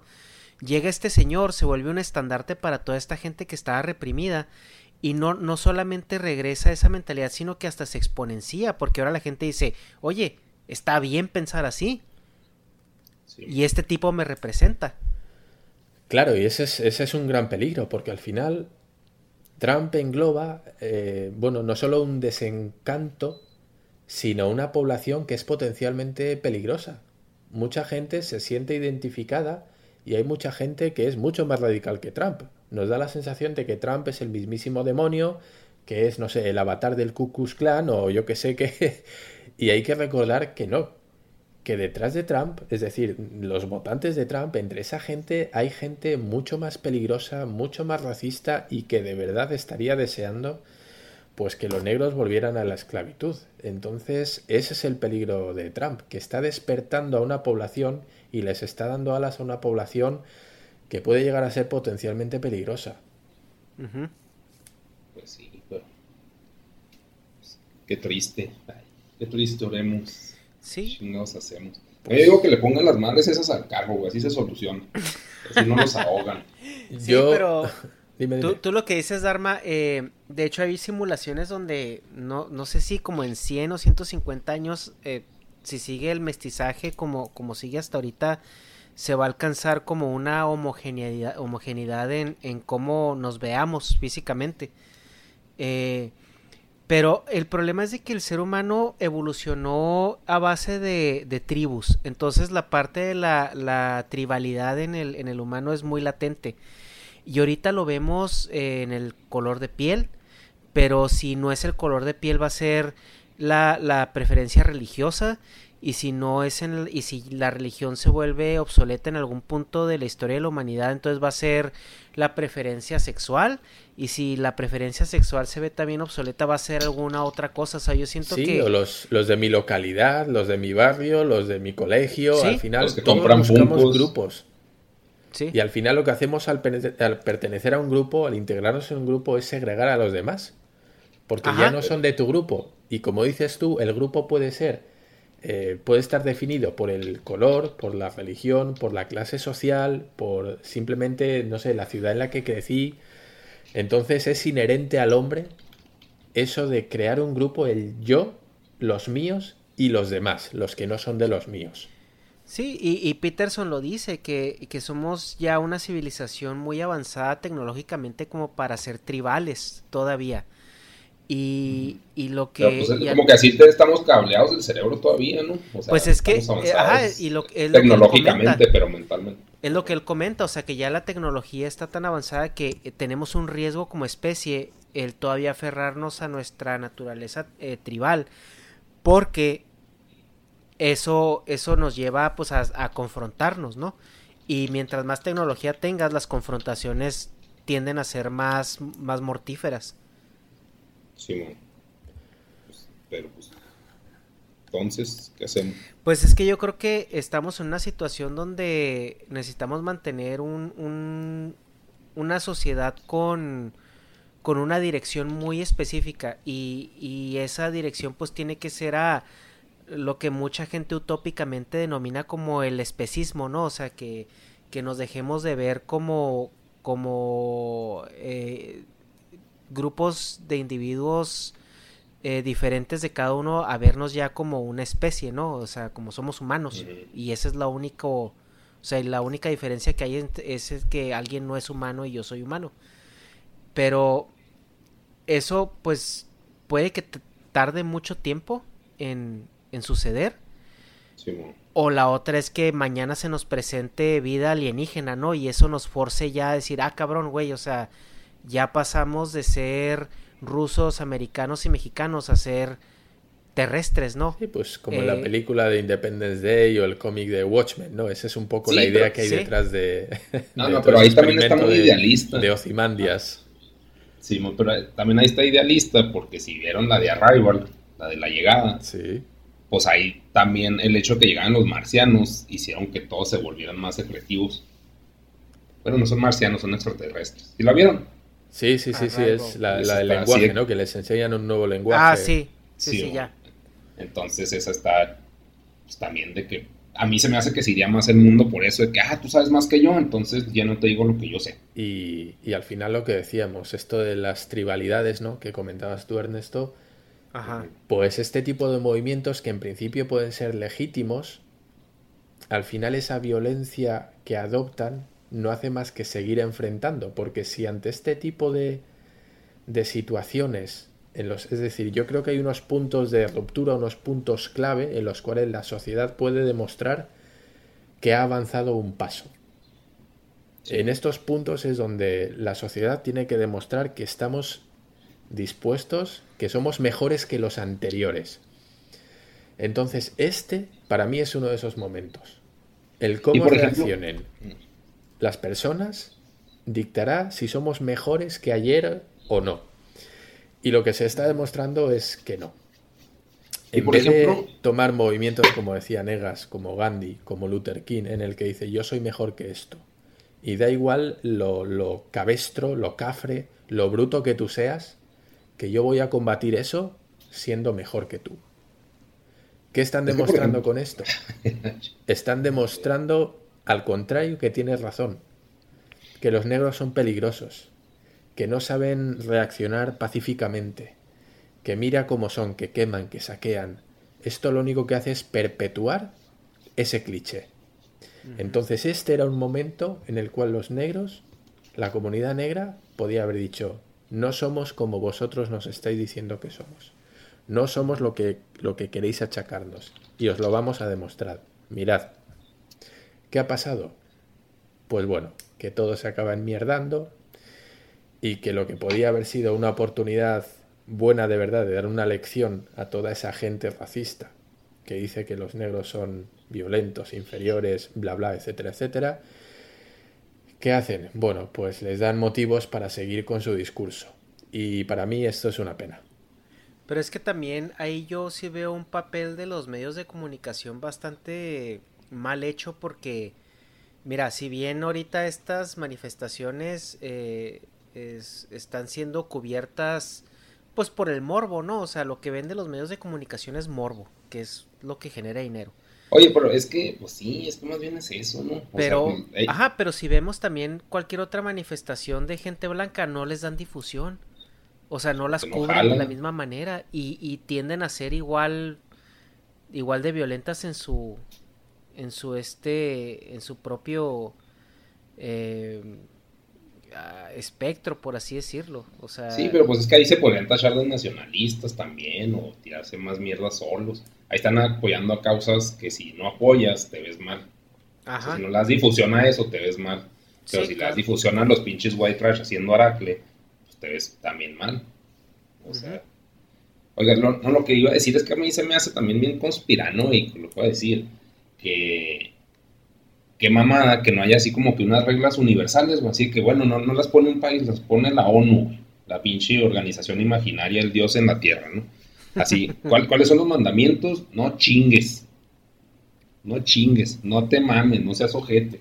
Así lo básico, güey, lo básico de ética y, y moral, o sea, ya sé que cada nación tiene su moral independiente, pero pues no hay pinches mandamientos de sentido común, güey, así que bueno, si si, te, si está chingando, es muy probable que sea recíproco, porque cada acción tiene una reacción. ¿Tú, crees, ¿Tú crees que un país como Estados Unidos va a permitir que otros países decidan sobre cómo tiene que gobernar? No, o sea, no es porque se vayan con el gobierno, es para decirle a la gente, nosotros como ONU, porque la ONU no sirve por una chingada, nosotros como ONU, que somos según esto mágicos, que nomás es acá el club Illuminatis, países vergas, este, decimos a ustedes los jodiditos pobres, miren, estos son los mandamientos morales bonitos. No caguen el palo. Y así, pues ya se puede fundamentar de que, ah, es que este güey fue un culero. Y luego, pues sí, pues no te puedes ir contra la nación, te debes ir contra la persona culera que está rompiendo el mandamiento mundialmente aceptado de no esté chingando al prójimo. Y lo chingó además por un billete de 20 dólares, no fue recíproco, entonces vote. Así como que ojo por ojo, pero más light. Pero y, así que no. Las nuevas tablas de la ley, Vainegas. Simón, yo, yo, lo apoyo, yo lo apoyo. Sí, ya sé eso. Es que Negas tiene soluciones así bien, bien de ingeniero, güey. Sí, sí, mira, si, si me haces un dibujo como el anterior, ilustrando las situaciones, yo te lo compro. Pero tiene, tiene que ser el pinche mono, güey, con las tablas. Exacto, exacto. Y tiene que salir la, chica única y diferente también. Sí, pues a huevo, a quejarse, que es un libro y, que es machista, misógino. no sé, pero pues sí, o sea, también pues qué conveniente que no hagan eso, güey. O sea, hasta por mamar nomás, güey, así como maman mucho también a Buda, güey, de que, ay, es que Buda y que es muy sabio y la chinga si no hace nada ese güey. Literal, güey. Nomás va y platicas y no, o sea, nosotros tampoco, Pero, o sea, como que pinche, así como, como maman. No, es que sí, que también todos los monjes. No, pues yo vivo con puro aire y agua y me tomo como y caca, así ah, no, cero huella de carbono, que, que el carbón prit, ¿no? Así que, como... Sí, hace, hace la fotosíntesis, ¿no? Simón, no sé, como que ya rayan un absurdo así que, no sé, todo, güey, pero por, cierto, a mí se me hace más pelada hasta por gobierno, así que no, pues el güey se mamó, entonces bote, lo despedimos y ya, pues ustedes despedacen, pero yo como sistema, pues sigo funcionando. O sea, y no me pare la producción de la maquila porque unos dos cholos se agarraron a putazos. Pues sí. Así lo veo yo. Oye, Pues Ernesto, es que, mira, sí. tú, tú, perdona, ¿tú cómo ves esto de, de las manifestaciones? Porque había una encuesta y preguntaban sobre, sobre si creían que estas manifestaciones iban a ir a más, si se iban a acrecentar en cuanto a intensidad, en cuanto a violencia, y el 90% respondía que sí, que creen que esto va a ir a más. ¿Tú cómo lo percibes? Es que, mira, eh, volvemos al punto donde el líder eh, del país no está haciendo su papel. Entonces, eh, yo... Todo depende de cómo... O sea, de, de lo que este señor comunique o diga o publique. Porque si sale con algún comentario medio racista o, o acusando de que los manifestantes son, son la escoria del, del país, esto se va a descontrolar más. Entonces, eh, todo, todo va a depender de eso. Todo va a depender de cómo Trump aborde la situación y, la manera en la que llame a la conciliación. Ese, ese va a ser como el, punto clave de, cómo se, evolucione eh, esta manifestación de personas. ¿Y esto qué consecuencias crees que puede tener a futuro? Pues mira, eh, Estados Unidos es un, es un país demasiado institucional. Tiene instituciones muy muy fuertes que sobrepasan al presidente. Entonces, si, si el presidente se ve eh, de una manera que complique más la situación, eh, las instituciones van a tener que, que, pues, como dice, hay una frase en, en- en- que interceder, que step in, que es como, ok, este güey no la está armando, nosotros tenemos que entrarle al quite. ¿Sería el equivalente a una moción de censura? Po- podría ser, podría ser que incluso el, el- la fuerza militar force a- al presidente a, a callarse la boca o que la fuerza militar este pues actúe, ¿no? Ya sea con la Guardia Nacional o que el Congreso este eh, haga un bypass del, del presidente en alguna en alguna actividad, que eso sí se puede hacer. O sea, si el Congreso ve que se están saliendo las cosas de control y si el líder eh, si el presidente no, no hace nada por, por controlarlo, el Congreso puede tomar una decisión y no tanto como destituirlo, sino como arreglar las situaciones ellos. O sea, decir, Ajá. ¿sabes qué? Estamos aprobando una, un, como un- una, una orden que a nosotros nos permite ahorita tomar control del ejército. ¿Ha ocurrido y- alguna vez en la historia de Estados Unidos? El No ejemplo de Nixon, este tipo el Eh, la, la cuestión Watergate. con Nixon, sí, es que la, cuestión con Nixon es que a Nixon lo, o sea, lo iban a, a destituir, le iban a hacer un impeachment. Y Nixon dijo, ah, pues de mejores casas me han corrido y él renunció. Entonces ya él se, se quedó vicepresidente, este, el que, el que estaba ahí con él, o sea, el vicepresidente que estaba con él.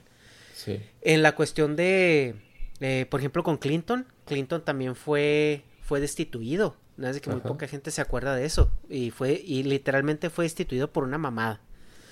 Y, Sí. y, y- y re- y regresó como presidente interino, creo que el que había estado antes de él, que era Bush, Bush padre. Y regresó a terminar el, El mandato. el mandato. Ajá. Entonces, eh, te digo, como tal, eh, no, que yo sepa, no, no sé si ha llegado el punto donde se ha visto tan comprometida la, la nación al, al punto de que, de que el presidente literalmente y descaradamente sea bypaseado. Pero pues esta es una situación completamente atípica porque pues tenemos una figura política que no es política. Bueno, yo lo comentaba porque aquí pasó en España. Teníamos a, un a un presidente que era Mariano Rajoy, sufrió una moción de censura y lo quitaron del puesto. No había terminado su segundo mandato y lo quitaron. Y por lo que he estado leyendo, parece que en México está pasando algo parecido, o tiene pinta de. tiene visos de que vaya a pasar algo parecido con López Obrador. Porque se le está poniendo la gente muy en contra, por lo menos es lo que, lo que a mí me ha llegado, lo que he estado leyendo. Y el mismo presidente López Obrador ha dicho que si para el 2022 la gente no está contenta con él, que él mismo dejará el puesto. También es verdad que creo que para el 2022 termina su mandato y que hay elecciones. Ahí Negas me va, me va a corregir, no sé si estoy en lo cierto o no. Pues no, ni, ni sabía. es que, o sea, yo no creo en esas mamadas porque el peje dice, no, pues es que si yo hago cosas malas, me quitan. Y luego, pues el güey toma sus medidas como se le da la gana. Ah, no, pues toda toda mal. Y ya, se zafa. Pero bueno, sí, andaba diciendo como tenga, ténganme paciencia, ¿no? Decía, ténganme paciencia. No, es que sí, sí, no, Dharma, es que López Obrador ahorita es, es, o sea, es una persona ya senil. Y, y es como el típico de que es que si no hacemos, si yo no hago las cosas bien, eh, entonces me pueden quitar. Pero todo lo que él haga a sus ojos está bien. Y si alguien le dice que está mal, entonces es un adversario, o es un conservador, o es la mafia del poder. O sea, haz de cuenta que estás escuchando el mismo discurso de Chávez o de o de este de Fidel Castro o incluso el mismo discurso de Trump, o sea, fake news. O sea, todo lo que no le convenga es fake news, son los conservadores, son los adversarios. Ya. Entonces, por eso te digo, como, como en España pasó recientemente, veo que en México, pues puede ir camino a y en Estados Unidos, bueno, pues quién sabe, ¿no? Quién sabe si este sea por fin el, el, último clavo en el ataúd de Trump como político, porque después de tantos intentos, bueno, parece que esta sí puede ser la, la definitiva, ¿no? Para quitarlo de su puesto. No sé cómo, cómo lo percibes tú. Pues es que mira, ya las elecciones intermedias son en noviembre. Entonces, Entonces ahí vamos a ver si sí o no. Entonces ahí, o sea, eso es sí o sí que hay elecciones. Entonces ya es depende de la gente, o sea, y si la gente lo vuelve a votar, pues él va a estar ahí, o sea, ya es como, o sea, e ese punto ya es que dices, güey, pues si, pues si te gustan los chingazos, güey, pues bueno, o sea, ahí está. Sí, no, sé. no creo que pase nada, yo creo que va a volver a ganar ese cabrón. Como dices, tiene muy buena, muy buen marketing siempre estábamos hablando de eso de güey. O sea, pues hasta las pinches abuelitas lo conocen, güey. O sea, todo mundo, entonces, pues, por marketing. Pues. Está morbo. Pues, que chingados es porque neta. Quién sabe. Uno podría pensar, y visto el movimiento social que hay, que la gente iría a votar en masa al partido. joder, ¿cómo? Cómo... Liberal. Sí, al contrario de Trump, como joder, que son los... El, el, de, el, de, el demócrata. demócrata. exacto. Pero pues hay que recordar que en Estados Unidos para votar hay que estar registrado. Y sí, hay... cierto. claro, y hay mucha población afroamericana que no está registrada. Entonces me da la sensación de que va a haber mucha bulla en las calles, pero que a la hora de ir a las urnas no se va a ver reflejado. Mira, algo curioso que, que pasó en, en, esta elección anterior es que, bueno, el, el, las elecciones en Estados Unidos son un poquito diferentes a la mayoría del mundo donde se toma en cuenta el voto popular, ¿no? Aquí uh -huh. es una combinación de voto popular y un sistema colegiado. Es decir, que en un inicio para asegurar que cada estado tenga una representación estadísticamente eh, importante, se, eh, se gana el voto popular en el estado y dependiendo del partido que gane el voto se le dan todos los, los puntos que ese estado vale. Entonces, eh, los estados con más densidad de población tienen más puntos y los estados con menos densidad de población pues tienen representan eh, menos. Pero para compensar eso se les dan este en el, en el, en el colegiado se les da como un peso representativo, ¿no? Para que cada estado tenga un, peso equivalente. Entonces, eh, lo que pasó en las elecciones anteriores es de que Hillary Clinton ganó el voto popular como por con 5 millones más de votos. Pero como Trump ganó más estados, se, o sea, eh, por, por poquito, a él le tocaron todos esos puntos del, del tribunal colegiado. Entonces, eh, por ejemplo, en Florida, creo que Trump ganó por diferencia de menos de 30 mil votos. O sea que Florida es un, es, es un estado altamente denso. Y todos los puntos se le fueron a él. Y así en muchos fueron unas elecciones muy cerradas en cuanto a, lo, cómo ganaban los estados, pero Hillary arrasó en California, pero pues California es progresista y, y también es el estado con más población de todo Estados Unidos. Es una subeconomía por sí solo. Y, y por eso Trump ganó. Entonces, no, no veo difícil que la gente pues cambie su voto, ¿no? O sea, que esta vez sí gane el que sea el que vaya contra, contra Trump. El problema es que no hay ningún nombre que, que resuene. Sí, no tienen buen marketing. Ajá. O sea, no, no hay un candidato fuerte que digas tú, o sea, este, este es obvio que la gente puede cambiar la mirada hacia él. Ahorita el candidato por los demócratas es, es el vicepresidente que era de Obama y ese güey ha perdido como tres o cuatro elecciones presidenciales. O sea, esta sería como su quinta vez que, que participa. Y fíjate que con, esta situación es el escenario ideal para que surja un líder carismático. y no sé, por ejemplo, estoy pensando en, la chica esta, ¿cómo es la, tal Ortiz? ¿Cómo, ¿Cómo, se llama? Ortiz, no sé. Ortiz, es una chica, creo que es de descendencia latinoamericana. Ajá. Mira, va a estar muy, muy, muy difícil que, ganase las elecciones una, una mujer y una. No, y aparte ya ni la pueden poner, ¿no? O sea, todas la pueden poner, todas pueden poner a quien se les dé la gana o ya. No sé, no sé, la verdad desconozco hasta qué punto tienen para registrarse los candidatos y todo eso. Pero por ejemplo, algo que estaba platicando con un amigo es de que ahorita hubiera sido el, la tormenta perfecta para que Michelle Obama hubiera contendido por el puesto. Porque a todas luces se ve que están como preparándola para, para la siguiente contienda. Entonces, eh, y te digo, y mucha gente votaría por ella, tristemente no por ella, sino por Obama. Sí, por la fama. Y por, ay, pues porque... Ya la conoces y salió en Oprah y no mames. Significaría de alguna manera regresar a, Barack Obama al poder. Mira, me estaba equivocando yo, disculpa, lo estaba buscando porque no me lo conseguía quitar de la cabeza. Es la Alexandria Ocasio Cortez, no Ortiz. Esa chica, ¿no? Yo creo que es, es un momento muy propicio para que surjan figuras con su tinte político, así como muy mediático, que cojan esta ola de desencanto y la aprovechen para subir eh, puntos de popularidad, ¿no? Ese famoso índice de popularidad estadounidense. Y desde luego me parece que es un momento clave en el que cualquiera que, que acoja eh, todo este movimiento y que se proclame como líder o que, que dé la cara como representante de este movimiento, desde luego yo creo que va a tener muchos puntos a favor. Sí es cierto que va a ser una situación muy populista, es decir, va a ser una medida muy populista eh, ganar puntos con esto, ¿no? En cuanto a la política, pero desde luego me parece que sería muy buena estrategia si hay alguien o el típico underdog, ¿no?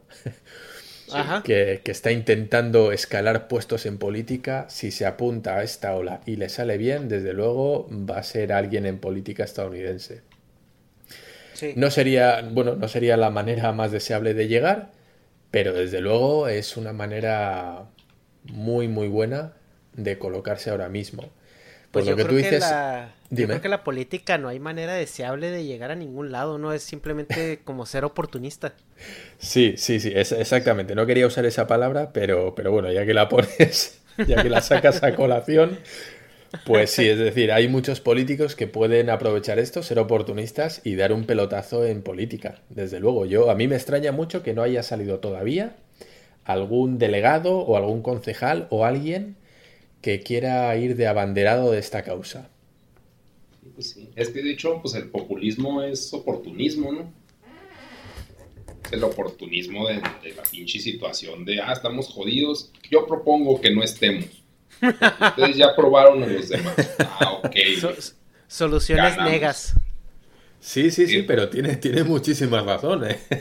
aunque, aunque lo diga de esa manera, pero, pero sí, sí, estoy totalmente de acuerdo con él. Al final es, es, eso, ¿no? Alguien que dice, oye, estamos todos mal y yo, si lo digo un poquito más alto que los demás, ¿no? Me van a hacer caso. y luego yo, pues como yo no tengo este, cola que me pisen, entonces pues, no me pueden cuestionar. Y a nosotros sí, porque los otros partidos son viejitos y no saben nada. Pues peje. No, pues quién sabe, pinche populismo, pinche. Pero bueno, ahora mismo sí, según las estadísticas, la gente opina, la gente opina que esto va a ir a más. A más. No, pues sé, no sé si a vosotros os gustaría que fuese a más. Eh, ¿Creéis que es algo que ya debe ir desinflándose? Pues yo no creo que deba ir a más. Porque, pues, o sea, si ya el gobierno le vale verga, no sé. O sea, pues como dice Ernesto, pues como no es mi pedo. O sea, pues no, no me importa mucho. O sea, no, no creo que deba ir a más porque pues no soy parte de esa tribu machacada por, por el sistema. Ernesto, ¿a ti qué te parece? A mí me parece que pues yo creo que a nadie le, le conviene que esto vaya más, ¿no? Entonces, sobre todo porque el que, la más, el que más la sufre pues es la gente de pie. Entonces, eh, yo, sí, yo sí considero que si esto va a más, va a ser realmente una agenda política ya este, a este punto. y agarrarlo como próximo populismo. Como sí, yo, yo opino lo mismo. Creo que estos movimientos tan extremos llega a un punto en el cual generan una acción en el bando contrario. Ajá. Y esto tiene un riesgo muy grande que es que, bueno, pues todos estos que pertenecen a bandas neonazis o tienen, bueno, este tipo de pensamientos racistas, pueden reaccionar de una manera muy parecida justificándose en que hay que hacer contra este movimiento violento, ¿no? Diciendo, bueno, mirad estos, estos negros, ¿no? Qué violentos son eh, y no lo vamos a permitir, ¿no? Y eso puede llegar a ser una justificación para que ellos también pasen a, bueno, pues a liberar esos bajos instintos, vamos a decirlo así, y que esto acabe de verdad en una tragedia. Una tragedia. Esto no, no podemos permitir o no deberían permitir que esto siguiera adelante, al menos en mi opinión, precisamente porque esto va a dar alas al, bando contrario, que es muy radical, muy peligroso y estamos seguros que están bastante armados, bastante bien armados. Sí, claro, claro, claro. Sí, no, pues los negros ni modo que no estén armados también. Ahí también pues ayudaría mucho a la industria del armamento, así una mini guerrita civil que se empiecen a matar todos, sería pues delicioso para los traficantes de armas locales. Y pues para China sería delicioso que hubiera una guerra civil. y más cuando, cuando venimos de una situación tan crispada como es el coronavirus, ¿no? Que creo que todos estamos con los nervios a flor de piel, estamos muy sensibles ante cualquier problema que surja. Sí, la gente anda muy estresada. Eso sí, lo he notado en las calles, que, que anda, anda muy, muy estresada. Y es un caldo de cultivo muy bueno para que pueda haber, bueno, auténticos problemas, ¿no? Entonces, pues ya, llamar a la pues, calma. Sí, eh, va, sí va, va, a requerir mucha, mucha política avanzada este calmar las aguas, sobre todo por toda la situación que se está viviendo desde hace los últimos tres meses. Y sí, esto es como la cereza del pastel que pues necesitan ya este ahora sí pues los políticos necesitan ponerse a chambear, ahora sí. Sí, desde luego Trump no parece el más indicado para lidiar con este tipo de problemas. sí, es un poco ahí, un poco ahí. Pero bueno, chavos, yo creo que pues ahí la dejamos por el día de hoy, ¿no? Porque ya este tenemos ratito y, y ya estamos como que yéndonos a otros temas este que estarían padre abordarlos de una manera más extensa en otra ocasión. Ah, ok. De acuerdo. ¿Comentarios finales? voten por el PRI.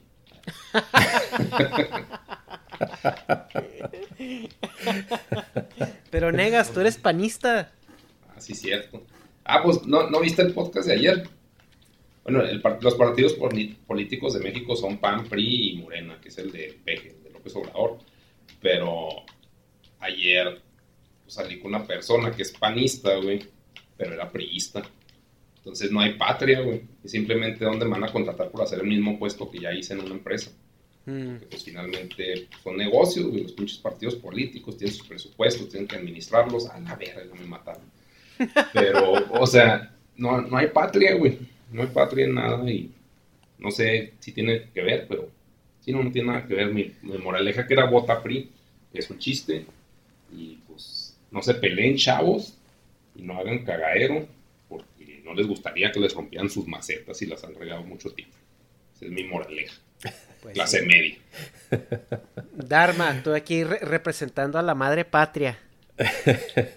No, sí, sí estoy de acuerdo con lo que dice Negas. Creo que, que, bueno, lo que comentaba antes, ¿no? Creo que, bueno, pues esta situación es, es una situación en la que se puede demostrar mucho más siendo pacíficos, aunque yo entiendo que muchas veces cuesta eso de poner la otra mejilla, ¿no? Que decía Jesucristo, a veces a uno se le acaban las mejillas. Sí. Pero, pero bueno, sí, creo que, que el movimiento se va a desinflar por sí mismo. Creo que dentro de este movimiento habrá gente que, que empiece a, a estar a la contra de los actos vandálicos y que diga, oye, eh, todos estamos luchando por lo mismo, pero no se debe luchar de esta manera. Creo que esa va a ser la vertiente que va a acabar dominando. Más que nada porque la alternativa no, prefiero no, no saberla. No quiero saber cuál es la alternativa a que esto no se apague, de verdad. Ujú, ¿Y Pues sí. Pues bueno, ahí estamos. Espero que esto les guste. Vamos a tratar de hacerlo una vez por semana. Dependiendo de cómo nos cuadren los horarios y todo. Porque pues Dharma está este, muy lejos. Eh, eh, ¿Dónde estás ahorita, Dharma? En España. Fíjate, en España. Y, y Negas pues está en, en su en su Chihuahua amado, querido y, y adorado. Y jodido, querido y jodido. Y pues yo estoy acá en, en San Diego, entonces sí, a veces es un poco difícil cuadrar los horarios, pero esperam- esperemos que esto se vuelva eh, el- el- la misa semanal. Recurrente, Simón. Bueno, pues gracias chavos. Nos vemos Bueno, en la siguiente. Gracias. Bye. Y hasta la próxima. Hi, I'm Daniel, founder of Pretty Litter. Cats and cat owners deserve better than any old fashioned litter. That's why I teamed up with scientists and veterinarians to create Pretty Litter. Its innovative crystal formula has superior odor control and weighs up to 80% less than clay litter. Pretty Litter even monitors health by changing colors to help detect early signs of potential illness. It's the world's smartest kitty litter. Go to prettylitter.com and use code ACAST for 20% off your first order and a free cat toy. Terms and conditions apply. See site for details. Planning for your next trip? Elevate your travel style with Quince. Quince has all the jet setting essentials you'll want for your next getaway, like European linen, premium luggage options, buttery soft Italian leather bags, and so much more. And is all priced at 50 to 80% less than similar brands. Plus, Quince only works with factories that use safe and ethical manufacturing practices. Pack your bags with high-quality essentials you'll be wearing for vacations to come with Quince. Go to quince.com slash pack for free shipping and 365-day returns. Cool fact, a crocodile can't stick out its tongue. Also, you can get health insurance for a month or just under a year in some states. United Healthcare short-term insurance plans, underwritten by Golden Rule Insurance Company, offer flexible, budget-friendly coverage for you. Learn more at uh1.com.